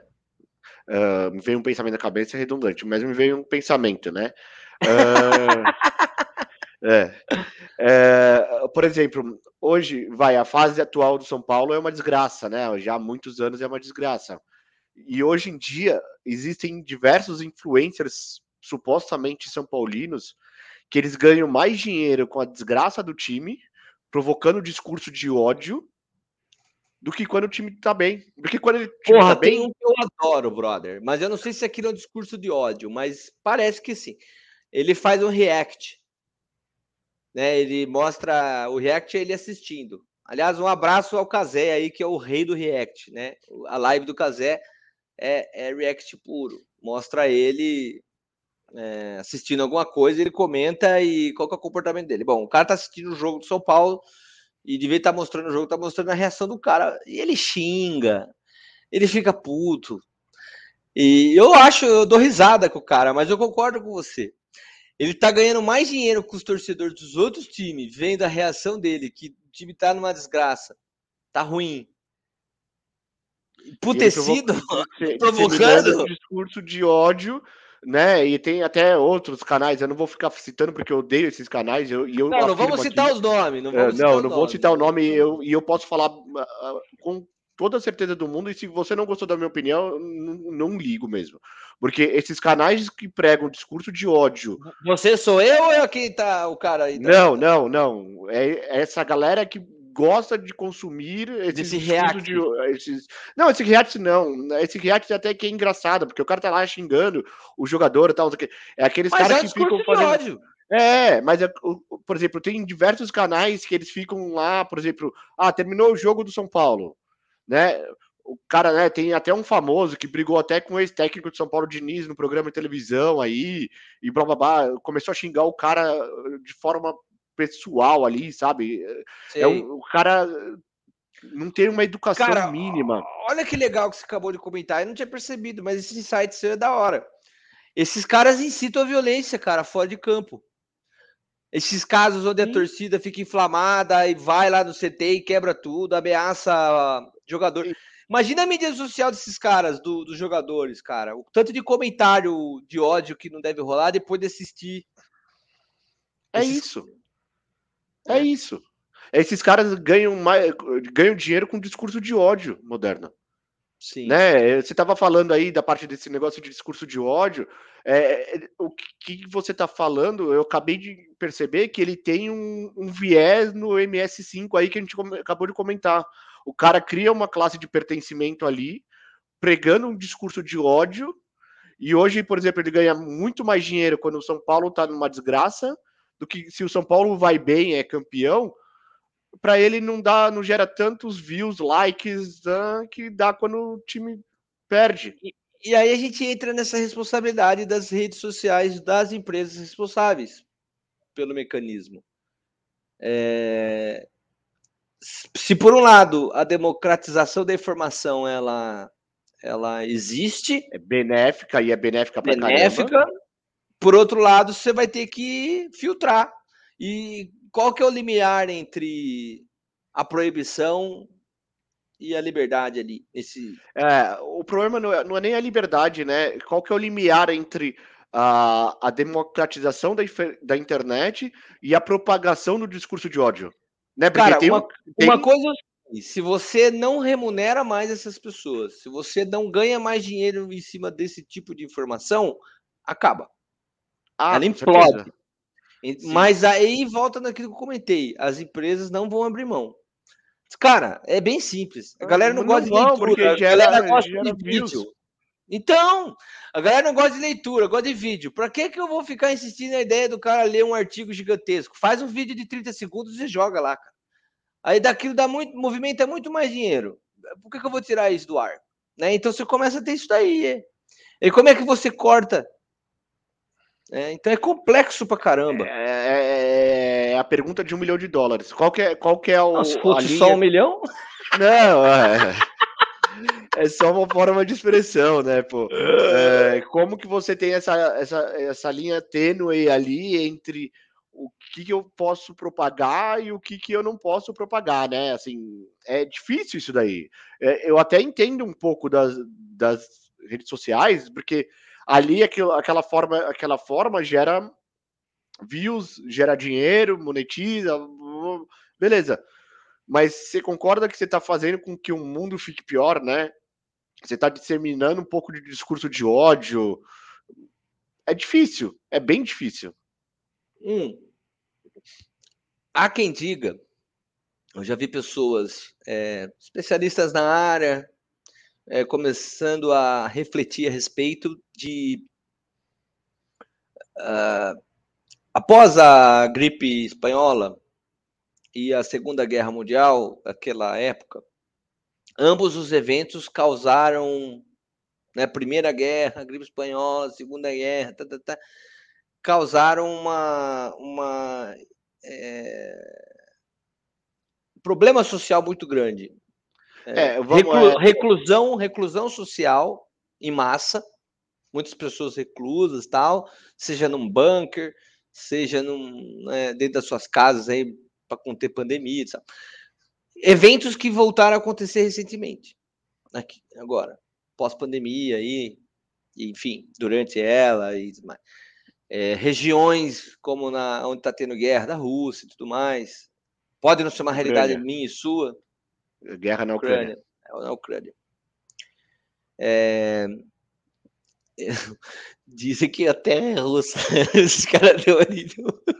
Não vou tomar partido, mas você tem razão. É a guerra da Ucrânia que a gente fala aqui. Pelo menos como a gente vincula ela aqui. Né? Bom, enfim. São conflitos que existem aí na sociedade. Então. É tudo isso tá, tá trazendo à tona algumas, alguns aspectos que a gente já viu acontecer no passado. A grande diferença é que a comunicação é muito mais rápida, hoje em tempo real, praticamente instantânea. Você faz uma videoconferência com o cara que está na Austrália, né? Você não demora para a informação chegar lá. A quantidade de informação ela é estratosfericamente maior do que se tinha antes. Se você conseguia vincular informação falsa na época do, do partido nazista, regime nazista lá, sei lá, três, quatro itens, hoje se faz dois mil itens, né? É, é discurso de ódio que existiu lá na muito maior, lá. É. É. Você, muito, você, cria muito mais história. Você tem até inteligência artificial para criar história maluca e você ficar Vídeos, bombardeando aí. Imagens. Vídeos, imagens, que convence mais né, do aspecto psicológico camarada vê um vídeo, né? Não tinha aquela história tem que ver para crer.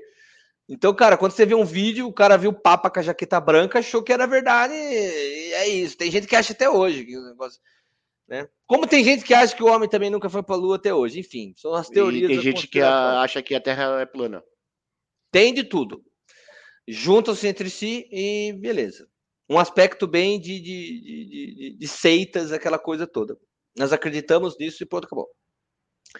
É, você tem esse aspecto hoje, um fenômeno mundial, que é o ressurgimento das extremas direitas no mundo todo, tal, blá, blá, blá, São aspectos que a gente viu, discurso de ódio tudo mais, que a gente viu lá naquele momento da história e tudo mais. Então ele voltou. É, as pessoas ainda estão tentando entender. Podemos afirmar que as redes sociais são responsáveis por isso, como alguns vêm falando? Ou é simplesmente o comportamento da humanidade diante desses, desses conflitos, dessas, dessas doenças e tudo mais, e porque essa ferramenta, ela, ela, as ferramentas que estão presentes aí faz com que a gente tenha isso potencializado. O que, que você acha? Eu acho oh. que, assim, não é... da audiência aqui, a Rosana. Não é só o que pode, mas também como controlar. Acho que ela está falando com relação a, a aos a limites da rede social, etc. É. e tal, né? Que é, que é para regulação é, e é, regulamentação é, das redes. exatamente, é o que a gente acabou de comentar, né? Como, como essa linha é muito tênue, né? Tipo, muito, muito fina, né? Entre a parte que vai, tipo, que eu não não deixo de dar espaço para isso ou a parte que eu propago isso, né? Tem assim, o caminho é muito muito difícil ali entre os dois, né? Ó, exatamente. É muito difícil. Tem um cara que mandou uma mensagem aqui que ele sempre fala pra gente, né, cara, liberdade, democratização da informação, tal, que é o Ricardo Araújo, tá aí pelo YouTube. Tá assistindo aí o Conecta Nuvem para todo mundo aqui no QR Code. Ó, o controverso gera engajamento. As pessoas preferem criticar do que elogiar. Mas quem potencializa isso é o crítico ao controverso e não o controverso em si. Eu entendi o que quis dizer aqui, né? Tipo, fofoca dá mais audiência, desgraça dá mais audiência. Mesmo antes da internet a gente já tinha é, telejornal saía sangue da tela, galera. Por que que tinha? Porque dava audiência e, enfim, as pessoas gostam muito dessa dessa, dessa parada. Não há dúvida que isso não é bom para a saúde mental. Isso acho que é evidente que se você está assistindo a gente hoje e tem o costume de estar dentro de uma bolha onde só tem uma informação e aquilo é pesado, tem discurso de ódio, cara, dá um tempinho, vai fazer bem para sua cabeça. Quem sabe você reata a amizade com o cara que você perdeu, quem sabe você volta a ter um ambiente familiar saudável, Experimenta, custa nada. Quer ver uma, Mas... uma coisa que eu fiz comigo que deu muito certo? É... Só, só complementar, Vicente. Aí você já conta, desculpa. Mas se as mídias sociais regularem isso, ou alguns órgãos começarem, que nem a União Europeia, conseguir regulamentar e regular isso daí, o quanto de dinheiro vai deixar de rodar, cara? Porque é o que o Muito. Ricardo está colocando. Dá audiência, pô. É, é difícil, eu falei, vocês estão, views, vocês estão é... falando, é, entendeu? Alguém proibiu a televisão de fazer é, é jornalismo, sensacionalismo. sensacionalista? É a mesma coisa que nós estamos falando aqui. Então, é, você viu que a, a PL, isso, a, P, a, PL, a nova PL que está sendo votada aí, quer, quer, quer dar dinheiro para as grandes redes em relação a isso, né? A gente, um dia a gente vai debater essa PL aí que está sendo desenhada, mas tem alguns pontos que aí que exatamente nessa linha. Mas voltando a um exemplo que eu queria dar, por exemplo, o numa época da minha vida aí, eu acabava consumindo muito notícias tristes. Né? Tipo, ah, via lá, por exemplo, uma chacina ali, havia um, um maltrato à criança, é, pedofilia ali e tal, aqui, né? Que era uma coisa bem sensacionalista ali. E, aí, e o pior era, quanto mais eu clicava para ler esse tipo de notícias, mais notícias daquela forma iam aparecendo dentro da minha timeline. Mecanismo de busca. Mecanismo lá, os algoritmos, exatamente, uhum. mais notícias. E isso me entristecia muito mais do que me deixava alegre. Tanto é que hoje, né, eu até converso com minha esposa, eu falo para ela assim, nem me manda mais essas notícias aí, que eu não quero saber porque isso daí não vai me fazer bem mentalmente, né? Sim. Ah, eu li um eu li um artigo sobre pedofilia, tal, aqui, cara, eu não quero saber. Eh, desculpa, eu não quero que esse, essa coisa gere mais engajamento meu, porque isso daí não vai me fazer bem, não vai fazer bem para minha saúde mental. Sou então a gente já está entrando. Não, você está coberto de razão, na minha opinião, concordo contigo. Também isola muitas vezes, né? Recentemente teve um caso aí que me chocou muito, chocou o Brasil todo, lá das crianças, o cara entrou. E, e aí o pai falou que não odiava o cara por isso.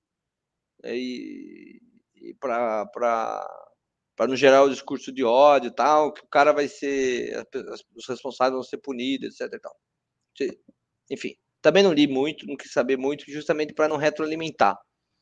Uhum. Mas é, existe também um limite entre você se isolar dessas informações completamente e você e você não. Cara, se todas as cabeças estão caindo e a sua está em pé, tem alguma coisa errada. Você está por fora, você está vivendo no, em Nárnia, né? Você está vivendo no mundo. Entende? É complicado também. É complicado, é... Mas, é, mas é que você tem que privilegiar alguma parte, né? É o, que, é o que a gente comentava durante a pandemia lá. Nós dois tivemos posturas diferentes durante a pandemia, comportamentos, né? Comportamentos durante a pandemia. Quem foi certo ou errado? Eu acho que os dois estavam certos, porque eh, cada um avaliou os pontos, viu o que, que era positivo negativo, falou: para mim vai funcionar melhor dessa forma, para mim funciona melhor dessa forma, né? Então eu acho que não existe certo ou errado. Eu acho que você tem que é, se você conseguir privilegiar a tua saúde mental, que voltando ao tema do lado do começo, até com esse negócio de fake news, fugir um pouco desse negócio de fake news, eu acho que é para tua saúde mental é a melhor escolha. E eu acho que você tem que sempre privilegiar a tua saúde mental. Ó, a Rô deu mais uma, um comentário aqui, obrigado pela participação. Bem isso, Vicente, temos que evitar esses tipos de notícias, buscar jornalismo sério para se manter antenado com a realidade. Concordamos, mas aí tem aquela seguinte questão: defina o que é um jornalismo sério, né? É aí difícil, a gente vai.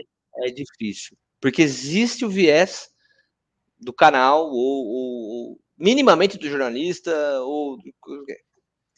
E a gente tem que pegar a matéria do cara, fazer aqueles passos que a gente já leu aqui. Mínimos. Mínimos.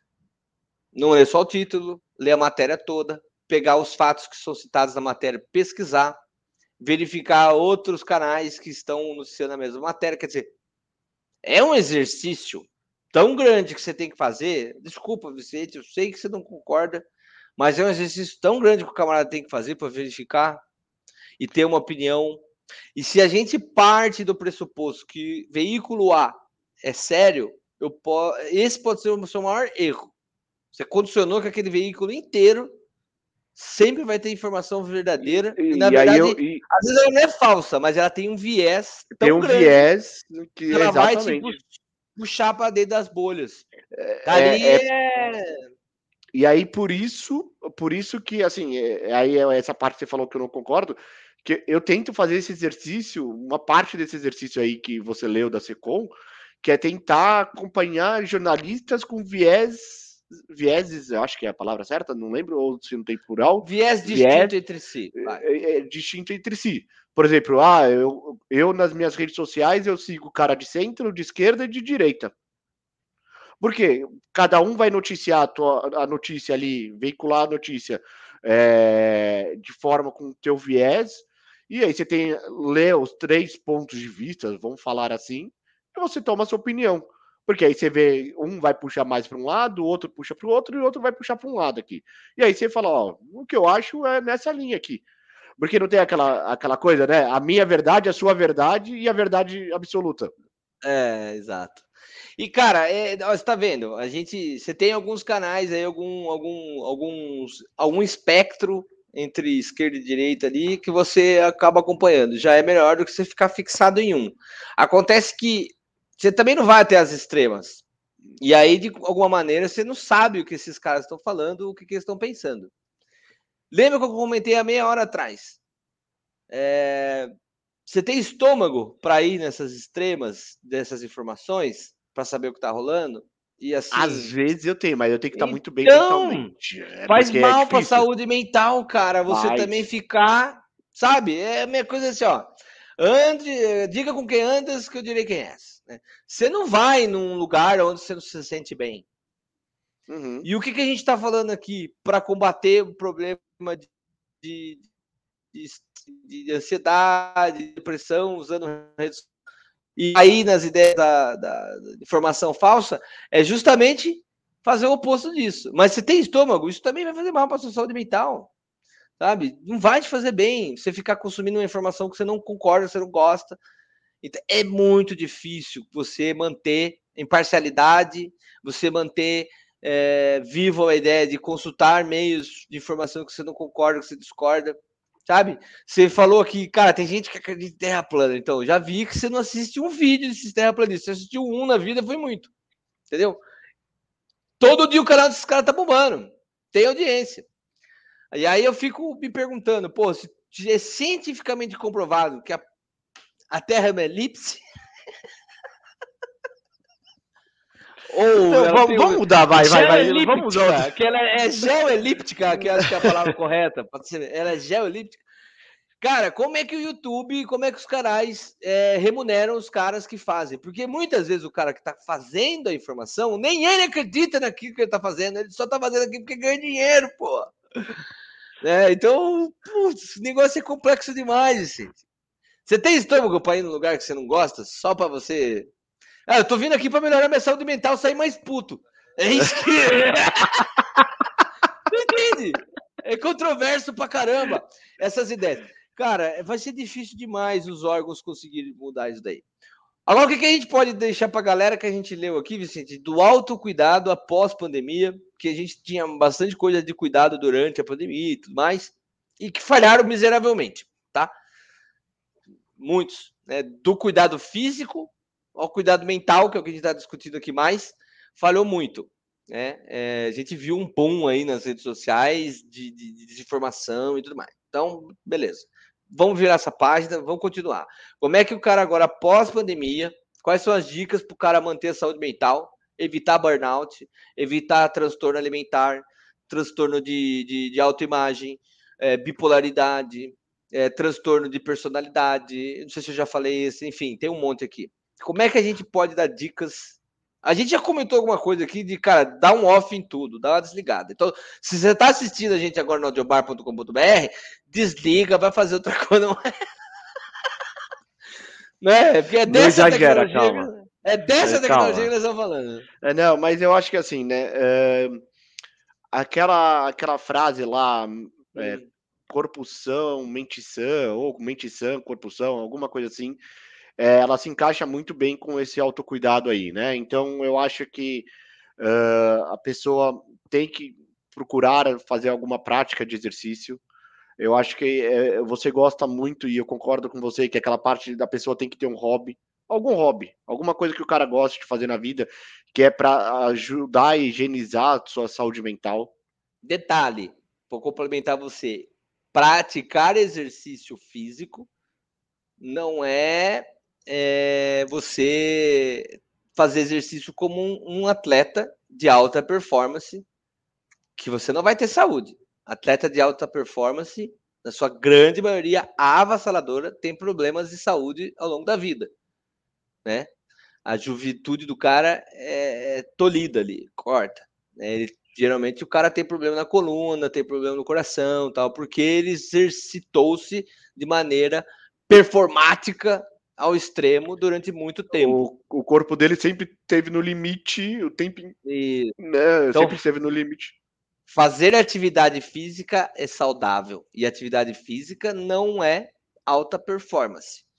E as pessoas esquecem isso. Dá para ver pelo Instagram que as pessoas esquecem isso. É, é, é droga para conseguir o resultado, é, fazer exercício exagerado, sempre tentar vencer os próprios obstáculos e tudo aquilo que os coaches de fisioterapia lá e exercício personal trainer mal intencionado passa. E aí o cara fica habituado, gera até transtorno de autoimagem, porque o cara nunca está contente com a imagem dele, sempre está faltando alguma coisa tem problemas sociais, porque daí para se alimentar o cara leva a marmitinha dele e não come a pizza com todo mundo, nem que seja um pedacinho. Não faz isso, né? Ele leva a marmitinha dele. Ele para uma conversa para comer a comidinha dele, porque é aquele horário. Cara, isso daí a OMS já está trabalhando como transtorno. E aí não sou eu que estou dizendo. Vocês...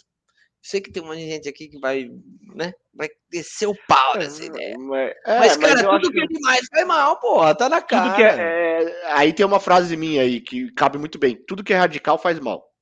É. Mas continua né? aí, Vicente, eu te interrompi. É, eu acho que a pessoa. Porque assim, aí a, a, a, estudos comprovam que a, parte. É, atividade física faz com que você durma melhor, né? Então, o sono ele ajuda a, é o ciclo melhorar. cardiano que fala? É, isso, exatamente. Ajuda a melhorar a tua saúde mental. Uh, estudos também comprovam que se você estudar, né? Uh, é, vai ajudar um pouco na tua saúde mental ali, né? Porra, que é um autocuidado. Isso falta muito, Vicente. Tá impregnado na sociedade do imediatismo. O cara não quer estudar mais, ele quer informação, man... ele quer a manchete e só. Ele quer um IA dentro do cérebro dele. Tipo, é, você lembra, lembra do Matrix? É isso que ele quer. Sim. Lembra do Matrix? É. Ah, ele quer um upload a dirigir de helicóptero. É. Pum, é faz um upload lá e o cara é o melhor piloto de helicóptero. Não é assim. Para o cara virar o melhor piloto de helicóptero, é o que a gente falou há uma hora atrás. É a parte da disciplina, da resiliência, de estudar, de querer saber, né? Manter um ritmo sadio e contínuo. Sim, é exatamente esse o ponto. E aí, dentro de todas as pesquisas que a gente fez ali, teve uma parte que eu não, não vi em nenhum lugar, e eu vou colocar essa provocação aqui. Eu acho que um dos altos cuidados que as pessoas têm que ter agora nesse movimento pós-pandêmico é encontrar com pessoas que você goste. Esteja fisicamente com pessoas que você goste. Você passou lá dois anos e alguma coisa uh, não conseguindo fazer essas essa parte social da sua vida, né? Não de forma completa, você podia fazer uma videoconferência, que nem a gente fazia, é, é, de alguma forma, mas volte a encontrar com essas pessoas que você gosta. Volte a estar com elas. Isso faz bem para tua saúde mental. E, e, é legal você ter comentado isso. Tem um aqui que eu já vou ler, o último ele fala disso, mas, brother, deixa de lado aquela discussão que aconteceu entre você essas pessoas A ou B que você gostava muito na porcaria da internet, na rede social. Principalmente por causa da política. Puta merda. Sabe? Política, Foda pandemia. É, foda-se que assunto... time que o cara torce também. Você não gosta dessa pessoa? Não gostava dela? Então se encontrem. Tentem não entrar nesse assunto. Simples assim. Mata a saudade. Relembre Para as histórias que vocês passaram. É. Exato. é. Tipo aquelas histórias daquela viagem maluca que vocês fizeram. Relembra por quê. Exato. Relembra por é. que, que é, marcou sua vida isso e tal. Vamos fazer um.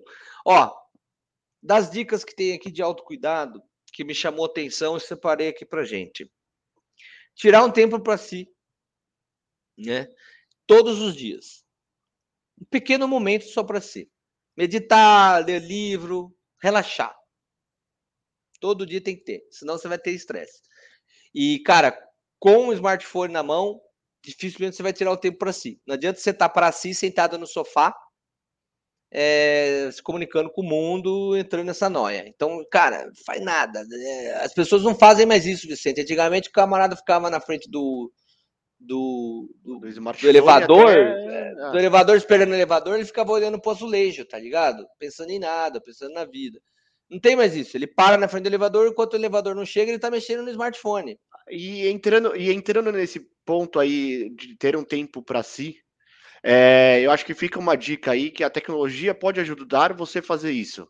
Hoje em dia todo mundo tem smartphones aí, o Android ou iOS, né? E ambos têm essa tem função. Aplicativo função, de relaxar, né? Não só o aplicativo de relaxar, aquele a função de hibernar.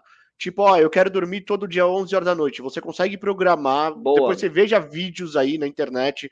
Tem diversos vídeos no YouTube. Como deixar ele, ele não perturbe, tipo, ah, né? 10 horas, a partir das 10 horas da noite, ele vai entrar no módulo não perturbe, que você vai Legal ler um livro, falar isso, ó. Vai... Dormir, dormir o suficiente e manter uma rotina regular de sono, que é o ciclo cardiano. E aí você tem que não usar telas duas horas antes de dormir. Se você, começa, se você tem a mania de usar telas do smartphone, de televisão, até duas horas antes de dormir, você está com sérios riscos de ter insônia, de dormir mal, né? Tanto da luz azul que emite os equipamentos, quanto dessa bagunça que é o cérebro. Então, tem a ver com isso que você está falando, Vi. Usar esse recurso do smartphone é legal. O outro é bloquear a maior parte das notificações que você pode bloquear no smartphone. É, grupos de WhatsApp que tem né, não é muito direto, não tem urgência, não sei o que lá, deixa tudo desativado as notificações, né, de mídia social, tenta desativar o máximo, né? Escolha o momento que você vai estar na mídia social. Não deixa que a mídia social fique gerando gatilhos no seu celular para você ficar entrando nela é, toda hora. É, é, que a gente, tá, a gente tá falando coisas que, vão, que são contra a gente, né? Mas, por exemplo, o, o Rios, o Rios ali, tipo, ele gera um, uma, uma adrenalina, uma dopamina no teu cérebro, que aquilo lá você não consegue sair, né? Não Dá prazer. Sair. Recompensa, você vai. É, Joguinho Isso. de celular é ótimo para te dar recompensa. Aí você vai naquela, você não sai. Três horas depois você tá lá, ainda jogando. E aí a gente vai falar de aspecto físico também, vou passar por cima aqui, mas vamos continuar aqui, ó. Com, é, comer uma dieta equilibrada e saudável. Então procure aí um nutricionista, se for o caso, se você não sabe comer muito bem. É inegável que as pessoas, quando estavam durante a pandemia, boa parte delas começou a comer bastante para dar prazer e aí, cara, não saiu desse ritmo ainda, tá? Fazer atividades físicas, conforme o Vicente falou, a gente já comentou aqui, e que seja aí uma atividade saudável, não um exercício extremo, alta performance, né? O que tem de gente viciada com transtorno de autoimagem nas academias, nesses negócios de crossfit e tudo mais, se achando lindo, postando no Instagram tudo, mas, cara, estão buscando isso de uma maneira que não tem fim, não é mais saudável, tá cheio, cara. Tá cheio. Os caras querem buscar a imagem perfeita dos atores da televisão e tudo mais, cara. Se soubesse que esses caras apanharam na vida para conseguir ter uma imagem para ganhar um troco com aquilo. E aí a gente tá fazendo, né? As pessoas estão fazendo isso. Tem um limite. Não precisa estar tá feio, mas também você não, não deixe que isso transforme você num transtornado, tá? É, assistir filmes, cozinhar, pintar, que é a história do hobby. Ter um instrumento. A parte de assistir filme seriado, cuidado. Né? Os gadgets, gadgets. Ah, fale para mim, você tem que gadgets. Muito é. obrigado. É. De televisão, estão preparados hoje para deixar você preso no sofá assistindo o seriado o dia inteiro. Então a gente está falando de rede social, mas não é só rede social. Tomar cuidado com esses seriados que eles vão comendo a sua mente e você fica lá. Você deixa de sair, se exercitar, andar na calçada com seu cachorro, fazer as coisas que tem que fazer para ficar no sofá assistindo. E agora eles conseguiram um up. Você está na esteira, correndo, você pode assistir eles lá. Então, quer dizer, cuidado. Vê se isso está te fazendo bem. Acho que tudo que é demais, né? Então, tirar uma horinha, duas horas para você assistir um filme, ok. Um seriado, dois episódios, vai bem. Assistir todos de uma vez não vai te fazer bem. Ó, o que mais que tem aqui, Vi? Uh, estabeleça limite saudável para o trabalho. Então, isso, quem trabalha no home office ainda, quem tem muito essa é, ideia do, do até sistema híbrido, tende a trabalhar muito quando está em casa, porque você não pega o trânsito, se senta e não levanta da cadeira, ou seja, tenta levantar a cada uma hora de atividade, 40 minutos de atividade, levantar, fazer alguma coisa, volta. Quando a gente está em ambiente físico do trabalho, tradicionalmente, pô, tinha o momento do cafezinho, o camarada descia, às vezes ia, atravessava a rua na padaria, fazia as outras atividades, levantava, conversava com alguém, alguém passava na sua mesa, você batia um papo, você não está tendo mais isso. Então, cuidado, você entra de uma reunião e sai na outra, né? Aquela loucura. Então, isso também tem que tomar cuidado. Isso já na pandemia a gente já falava. Agora, pós-pandemia, ficou. Esse comportamento se manteve. Se manteve. É, Para reduzir o estresse, meditação, então a gente já falou. Tirar uma folga quando você precisa tirar. É, Dar-se permissão para descansar e recarregar as baterias. Né? Então, tem gente que trabalha excessivamente. Aí tomar cuidado. É, pausa, o trabalho acho que continua, né, Vi? Amanhã dá para fazer, não precisa ser tudo hoje tentando abraçar o mundo. Hoje a tecnologia é... permite que você faça muita coisa ao mesmo tempo, mas porra, não faz isso. Né? Não mas é difícil fazer não isso. fazer, né? Mas tenta não é. fazer, mas é difícil, não é fácil. É. Não adianta a gente colocar a... esses pontos aí que a gente tá colocando assim. Ah, esses são os pontos, tal, que a partir de amanhã você tem que ser radical e começar a fazer tudo isso daí. Que calma, né? É, tem um de é, cada é um vez, tenho uma lista. Exato. E, e, não adianta você também querer do dia para noite falar, ah, a partir de amanhã, primeiro dia útil de maio, eu vou ser desse jeito. Não, não é assim. Ó, limitar o seu tempo na internet, em mídias sociais e aí também a gente já falou limitar o tempo da TV, limitar o tempo em tudo isso. Principalmente quando a gente está falando de crianças, né? Qual é os limites? E aí tem aplicativo para ajudar você a fazer controle parental de família. Né? O Google Family, por falar em Google, já vamos comentar aqui um pouquinho. A Conecta Nuvem deve ter dica disso também. Se não tem, aí conecta. Ó, transforma aí a sua rotina com o Google Workspace da Conecta Nuvem. Receba dicas gratuitas, treinamentos práticos e suporte especializado, tanto para empresas, de, ó, nesse QR Code você tem coisas aí para as pessoas, tá? Não é só para empresa não. Então, é, Google Family é um negócio legal aí para passar, tá bom? Conecta. E esses caras são parceiros da Google Cloud aí com mais de 10 anos de experiência no mercado, são top one no Brasil, possuem os melhores materiais aí para você estar tá tendo uma experiência ainda melhor, mais incrível possível usando as ferramentas da Google. É, esse Google Family é bacana, funciona tanto para iPhone e tudo, então quer dizer, é legal para caramba você ter um controle parental ali, ou seja, controle dos pais sobre é, crianças, adolescentes, tal, que é uma galera ainda que está com a mente boa para a gente poder fazer com que né, não tenha viés e tudo mais, porque o adulto é mais difícil de corrigir, né, Vicente? Sim, com certeza. Então, limite desses tempos. E é difícil, eu sei que é, tem pai que fala, porra, mas o TikTok é tudo pro cara, né? E aí, se eu fico podando ele, também tira ele da sociedade dele, que é uma sociedade meio virtualizada, né? Uma galera que já nasceu dentro desse mundo. Mas é, promova que os caras venham para casa, façam alguma brincadeira ali dentro, né? Em grupos, presencialmente tal. Isola o smartphone naquele momento. Vamos jogar aqueles joguinhos que nem jogava antigamente, sei sabe, lá, sabe, coisa. Sabe que você me gerou um insight bacana, né? Na nossa época, a gente se reunia para fazer trabalho de escola, né?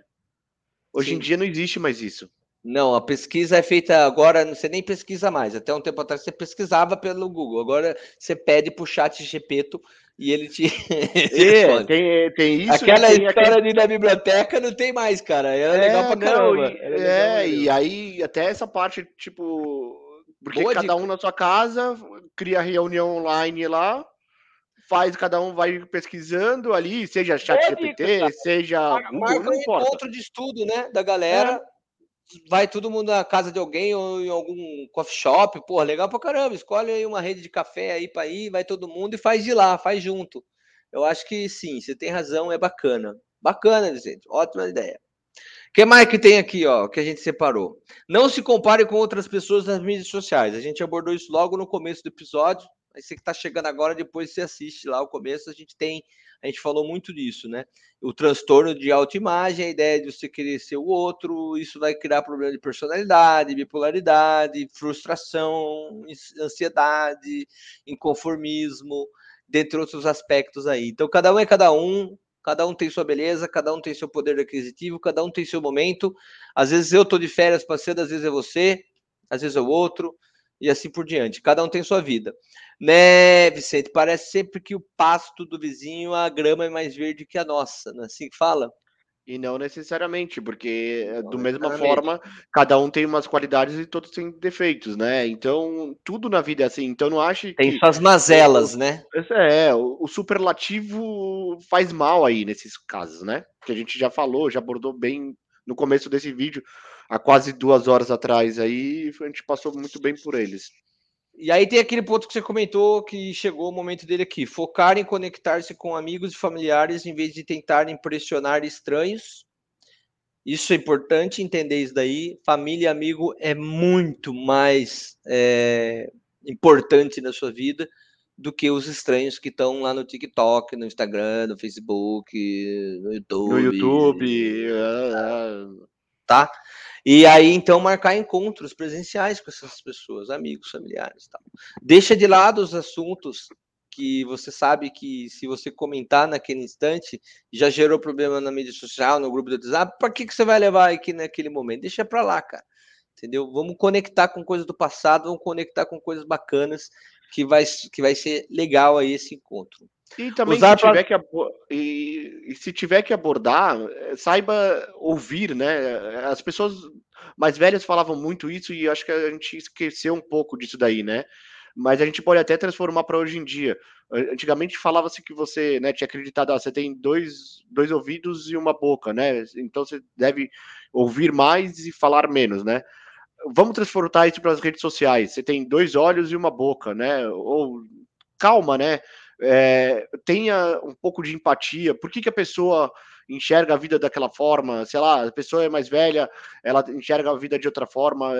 Saiba entender todo o conjunto para voltar a se conectar com essas pessoas que, porventura, né, por acasos da vida, acabaram tendo algum ruído ali, né, alguma coisinha. Então, nem sempre tudo é a verdade absoluta é a sua, né? Existem várias verdades. Para aqueles que moram distante, estão em outros países ou em outro estado e tal, e tem alguma pessoa, um grupo de pessoas que, que gosta muito é, aí tem um ponto positivo da tecnologia, use a seu favor aqui, ó. Use plataforma de vídeo chamada para se conectar com amigos e familiares de longe. Pô, então isso a gente aprendeu durante a pandemia, é um negócio positivo, use.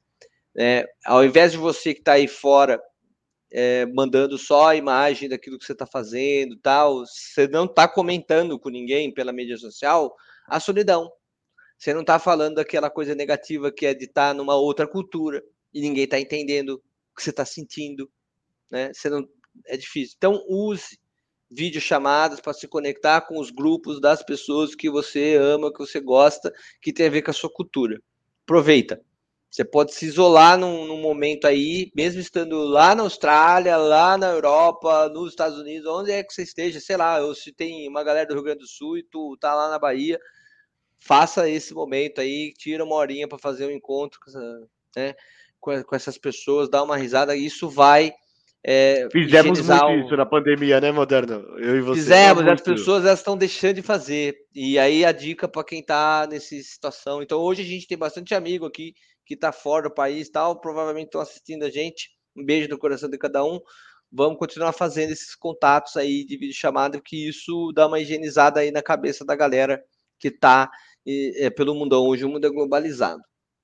Bom, das dicas que eu separei, já foi aqui quase todas, já foi todas, é, para a gente abordar aí é, como proceder, né? Dicas importantes aí para a gente manter a saúde mental.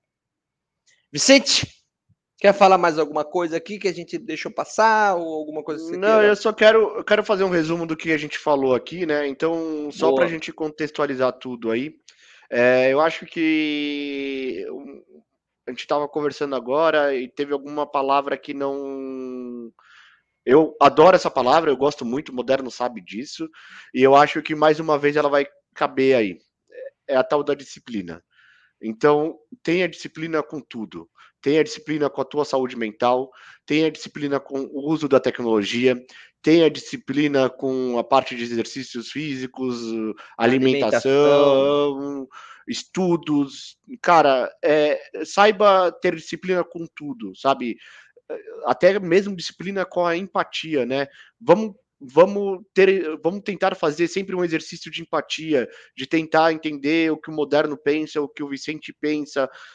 Vamos ter disciplina em todos esses pontos, sabe? Uh, eu acho que esse é o grande resumo dessa conversa de quase duas horas que a gente teve aqui. É, se você tiver disciplina sobre um monte desses pontos que a gente colocou aqui, com certeza você vai ter o melhor uso de tudo que nós falamos, da sua saúde mental, da, da tecnologia, das redes sociais, uh, da alimentação. Então, eu acho que, para mim, a palavra que fica hoje é disciplina. Muito bom, obrigado, Vicente. Acho, acho que você está coberto de razão.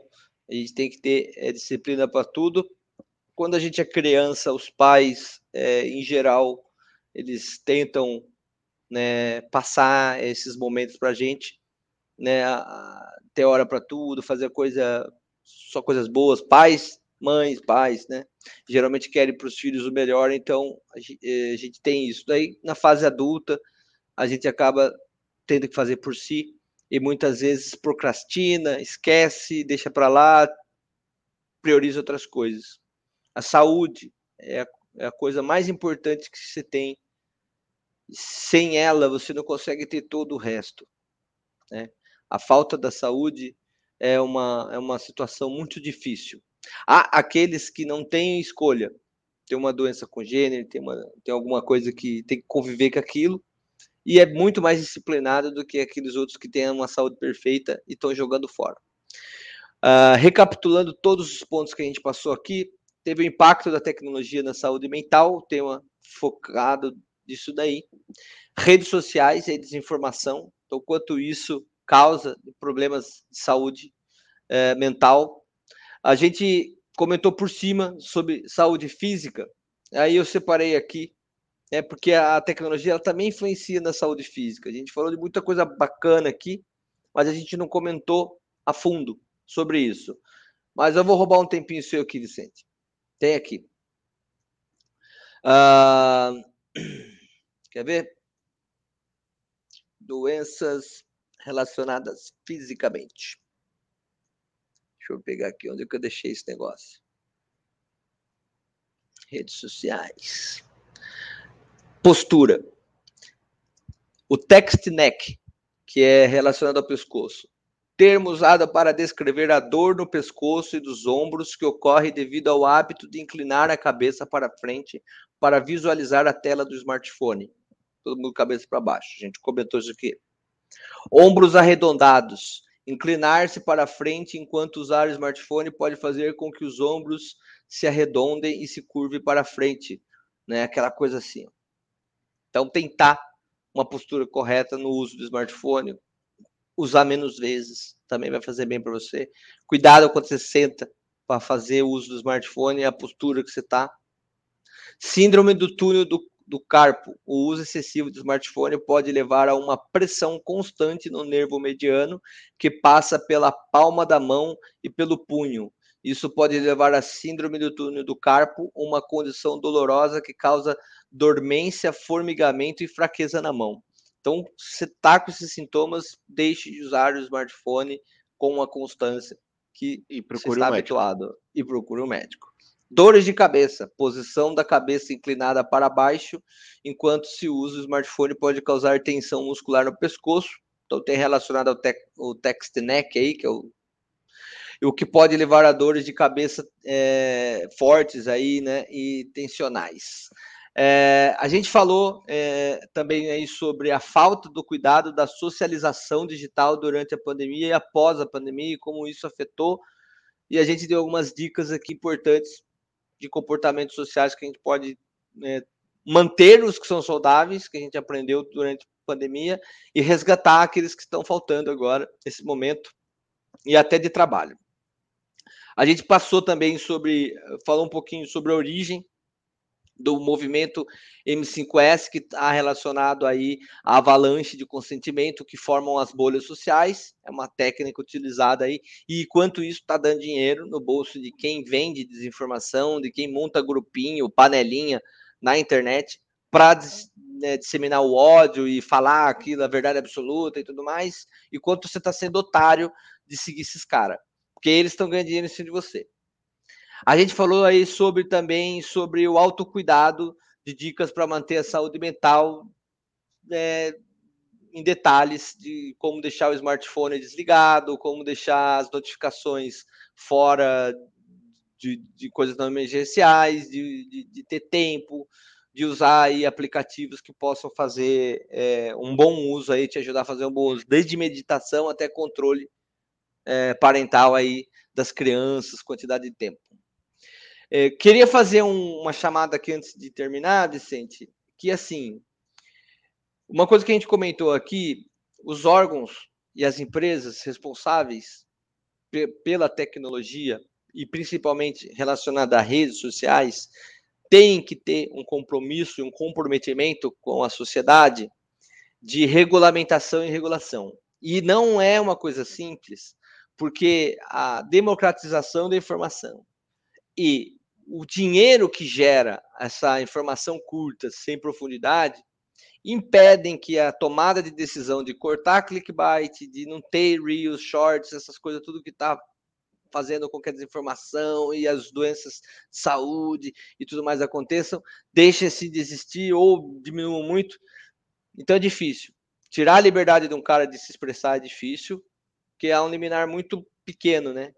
É, entre, porra, liberdade e, e, e, e libertinagem. E, enfim, e também, cara, é proibição. Só que assim, vamos refletir. Você que assistiu esse episódio hoje já deve ter percebido que é muito mais um comportamento da sociedade que a gente tem que assumir, cada um de nós que está vivendo aqui hoje, aqui eu, você, Vicente, todo mundo está aqui. Se todas as empresas hoje resolvessem, junto com os órgãos, é, fazer uma regulação forte em cima das coisas, o comportamento da sociedade ia fazer uma migração para a Deep Web para continuar usando de maneira é, irregular. Isso é sério. Isso já aconteceu outras vezes. É, a proibição de algumas coisas gerou uma evasão de pessoas para outro tipo de plataforma para continuar com o mesmo comportamento. Então, o que a gente está sugerindo aqui hoje nesse episódio, reveja o comportamento que você tem com o uso da tecnologia. Não dependa de órgãos do externo, não dependa de empresas, dependa de você. Olha é, o seu se comportamento. Você, se você quer uma mudança no mundo, comece por você, né? É isso. Então, é essa chamada que eu queria fazer, Vi. É, não vai adiantar nada ter um monte de filtro de inteligência artificial trabalhando em prol disso tudo, de órgãos regulamentando tudo, se o comportamento da sociedade uh, não melhorar. É, é, vai ter coisa na ilegalidade, o comportamento. Isso aconteceu há muitos anos com o álcool, por exemplo, né? Proibir o álcool, todo o comportamento da sociedade nunca vendeu tanta cachaça na, quanto naquela época com aquele número de pessoas que tinham no mundo e tal. Né? Fez, fez, fez gangster ganhar uma fortuna. É, o comportamento. O comportamento é nosso, depende da gente. Então, a disciplina que o Vicente trouxe aqui à tona é fundamental aí para um bom comportamento, né? para a mudança. Tá? Parabéns aí pelo programa, a doutora Rosana mandou para gente. Obrigado, Rô. Vamos fazer qualquer dia ao vivo contigo, que é maravilhoso. Essa mulher é um gênio uma gênia, como é que é? Não sei, agora me perdi no termo, mas é enfim. É gênia. É maravilhosa, ela é incrível. Pronto. Vicente, boa noite, boa semana. É, obrigado mais, um, mais ah, uma vez aí. Deixa eu só colocar um ponto aí. Eu queria parabenizar, claro. hoje é 1 de maio, parabenizar todos os trabalhadores aí, né? Então, um beijo. E um aniversário de um, de um amigo meu, do Diogo, lá de Socorro, Dioguinho. Um beijo no coração. Bom, e amanhã é do Raul, outro amigo nosso. Amanhã é aniversário do Raul, então já fica um parabéns Raul. aqui adiantado. Beijo, Raul. Feliz aniversário, sucesso, saúde para vocês tudo. Tá? Para outros aniversariantes que a gente não falou aqui, sintam-se beijados, abraçados, tenham uma boa semana, que seu ano seja repleto de alegrias e realizações. Muita saúde. Muita saúde, mesmo com essa tecnologia toda, e aprenda a ter saúde junto dela. Fechou, Vicente? Vambora? Chega por hoje? Bora! Você não cansa um de beijo. falar? Brincadeira. Beijo, irmão. Eu, eu tô com você. Eu não canso nunca. É. Fica Até o próximo episódio. Beijo. Você também. tchau, tchau. tchau.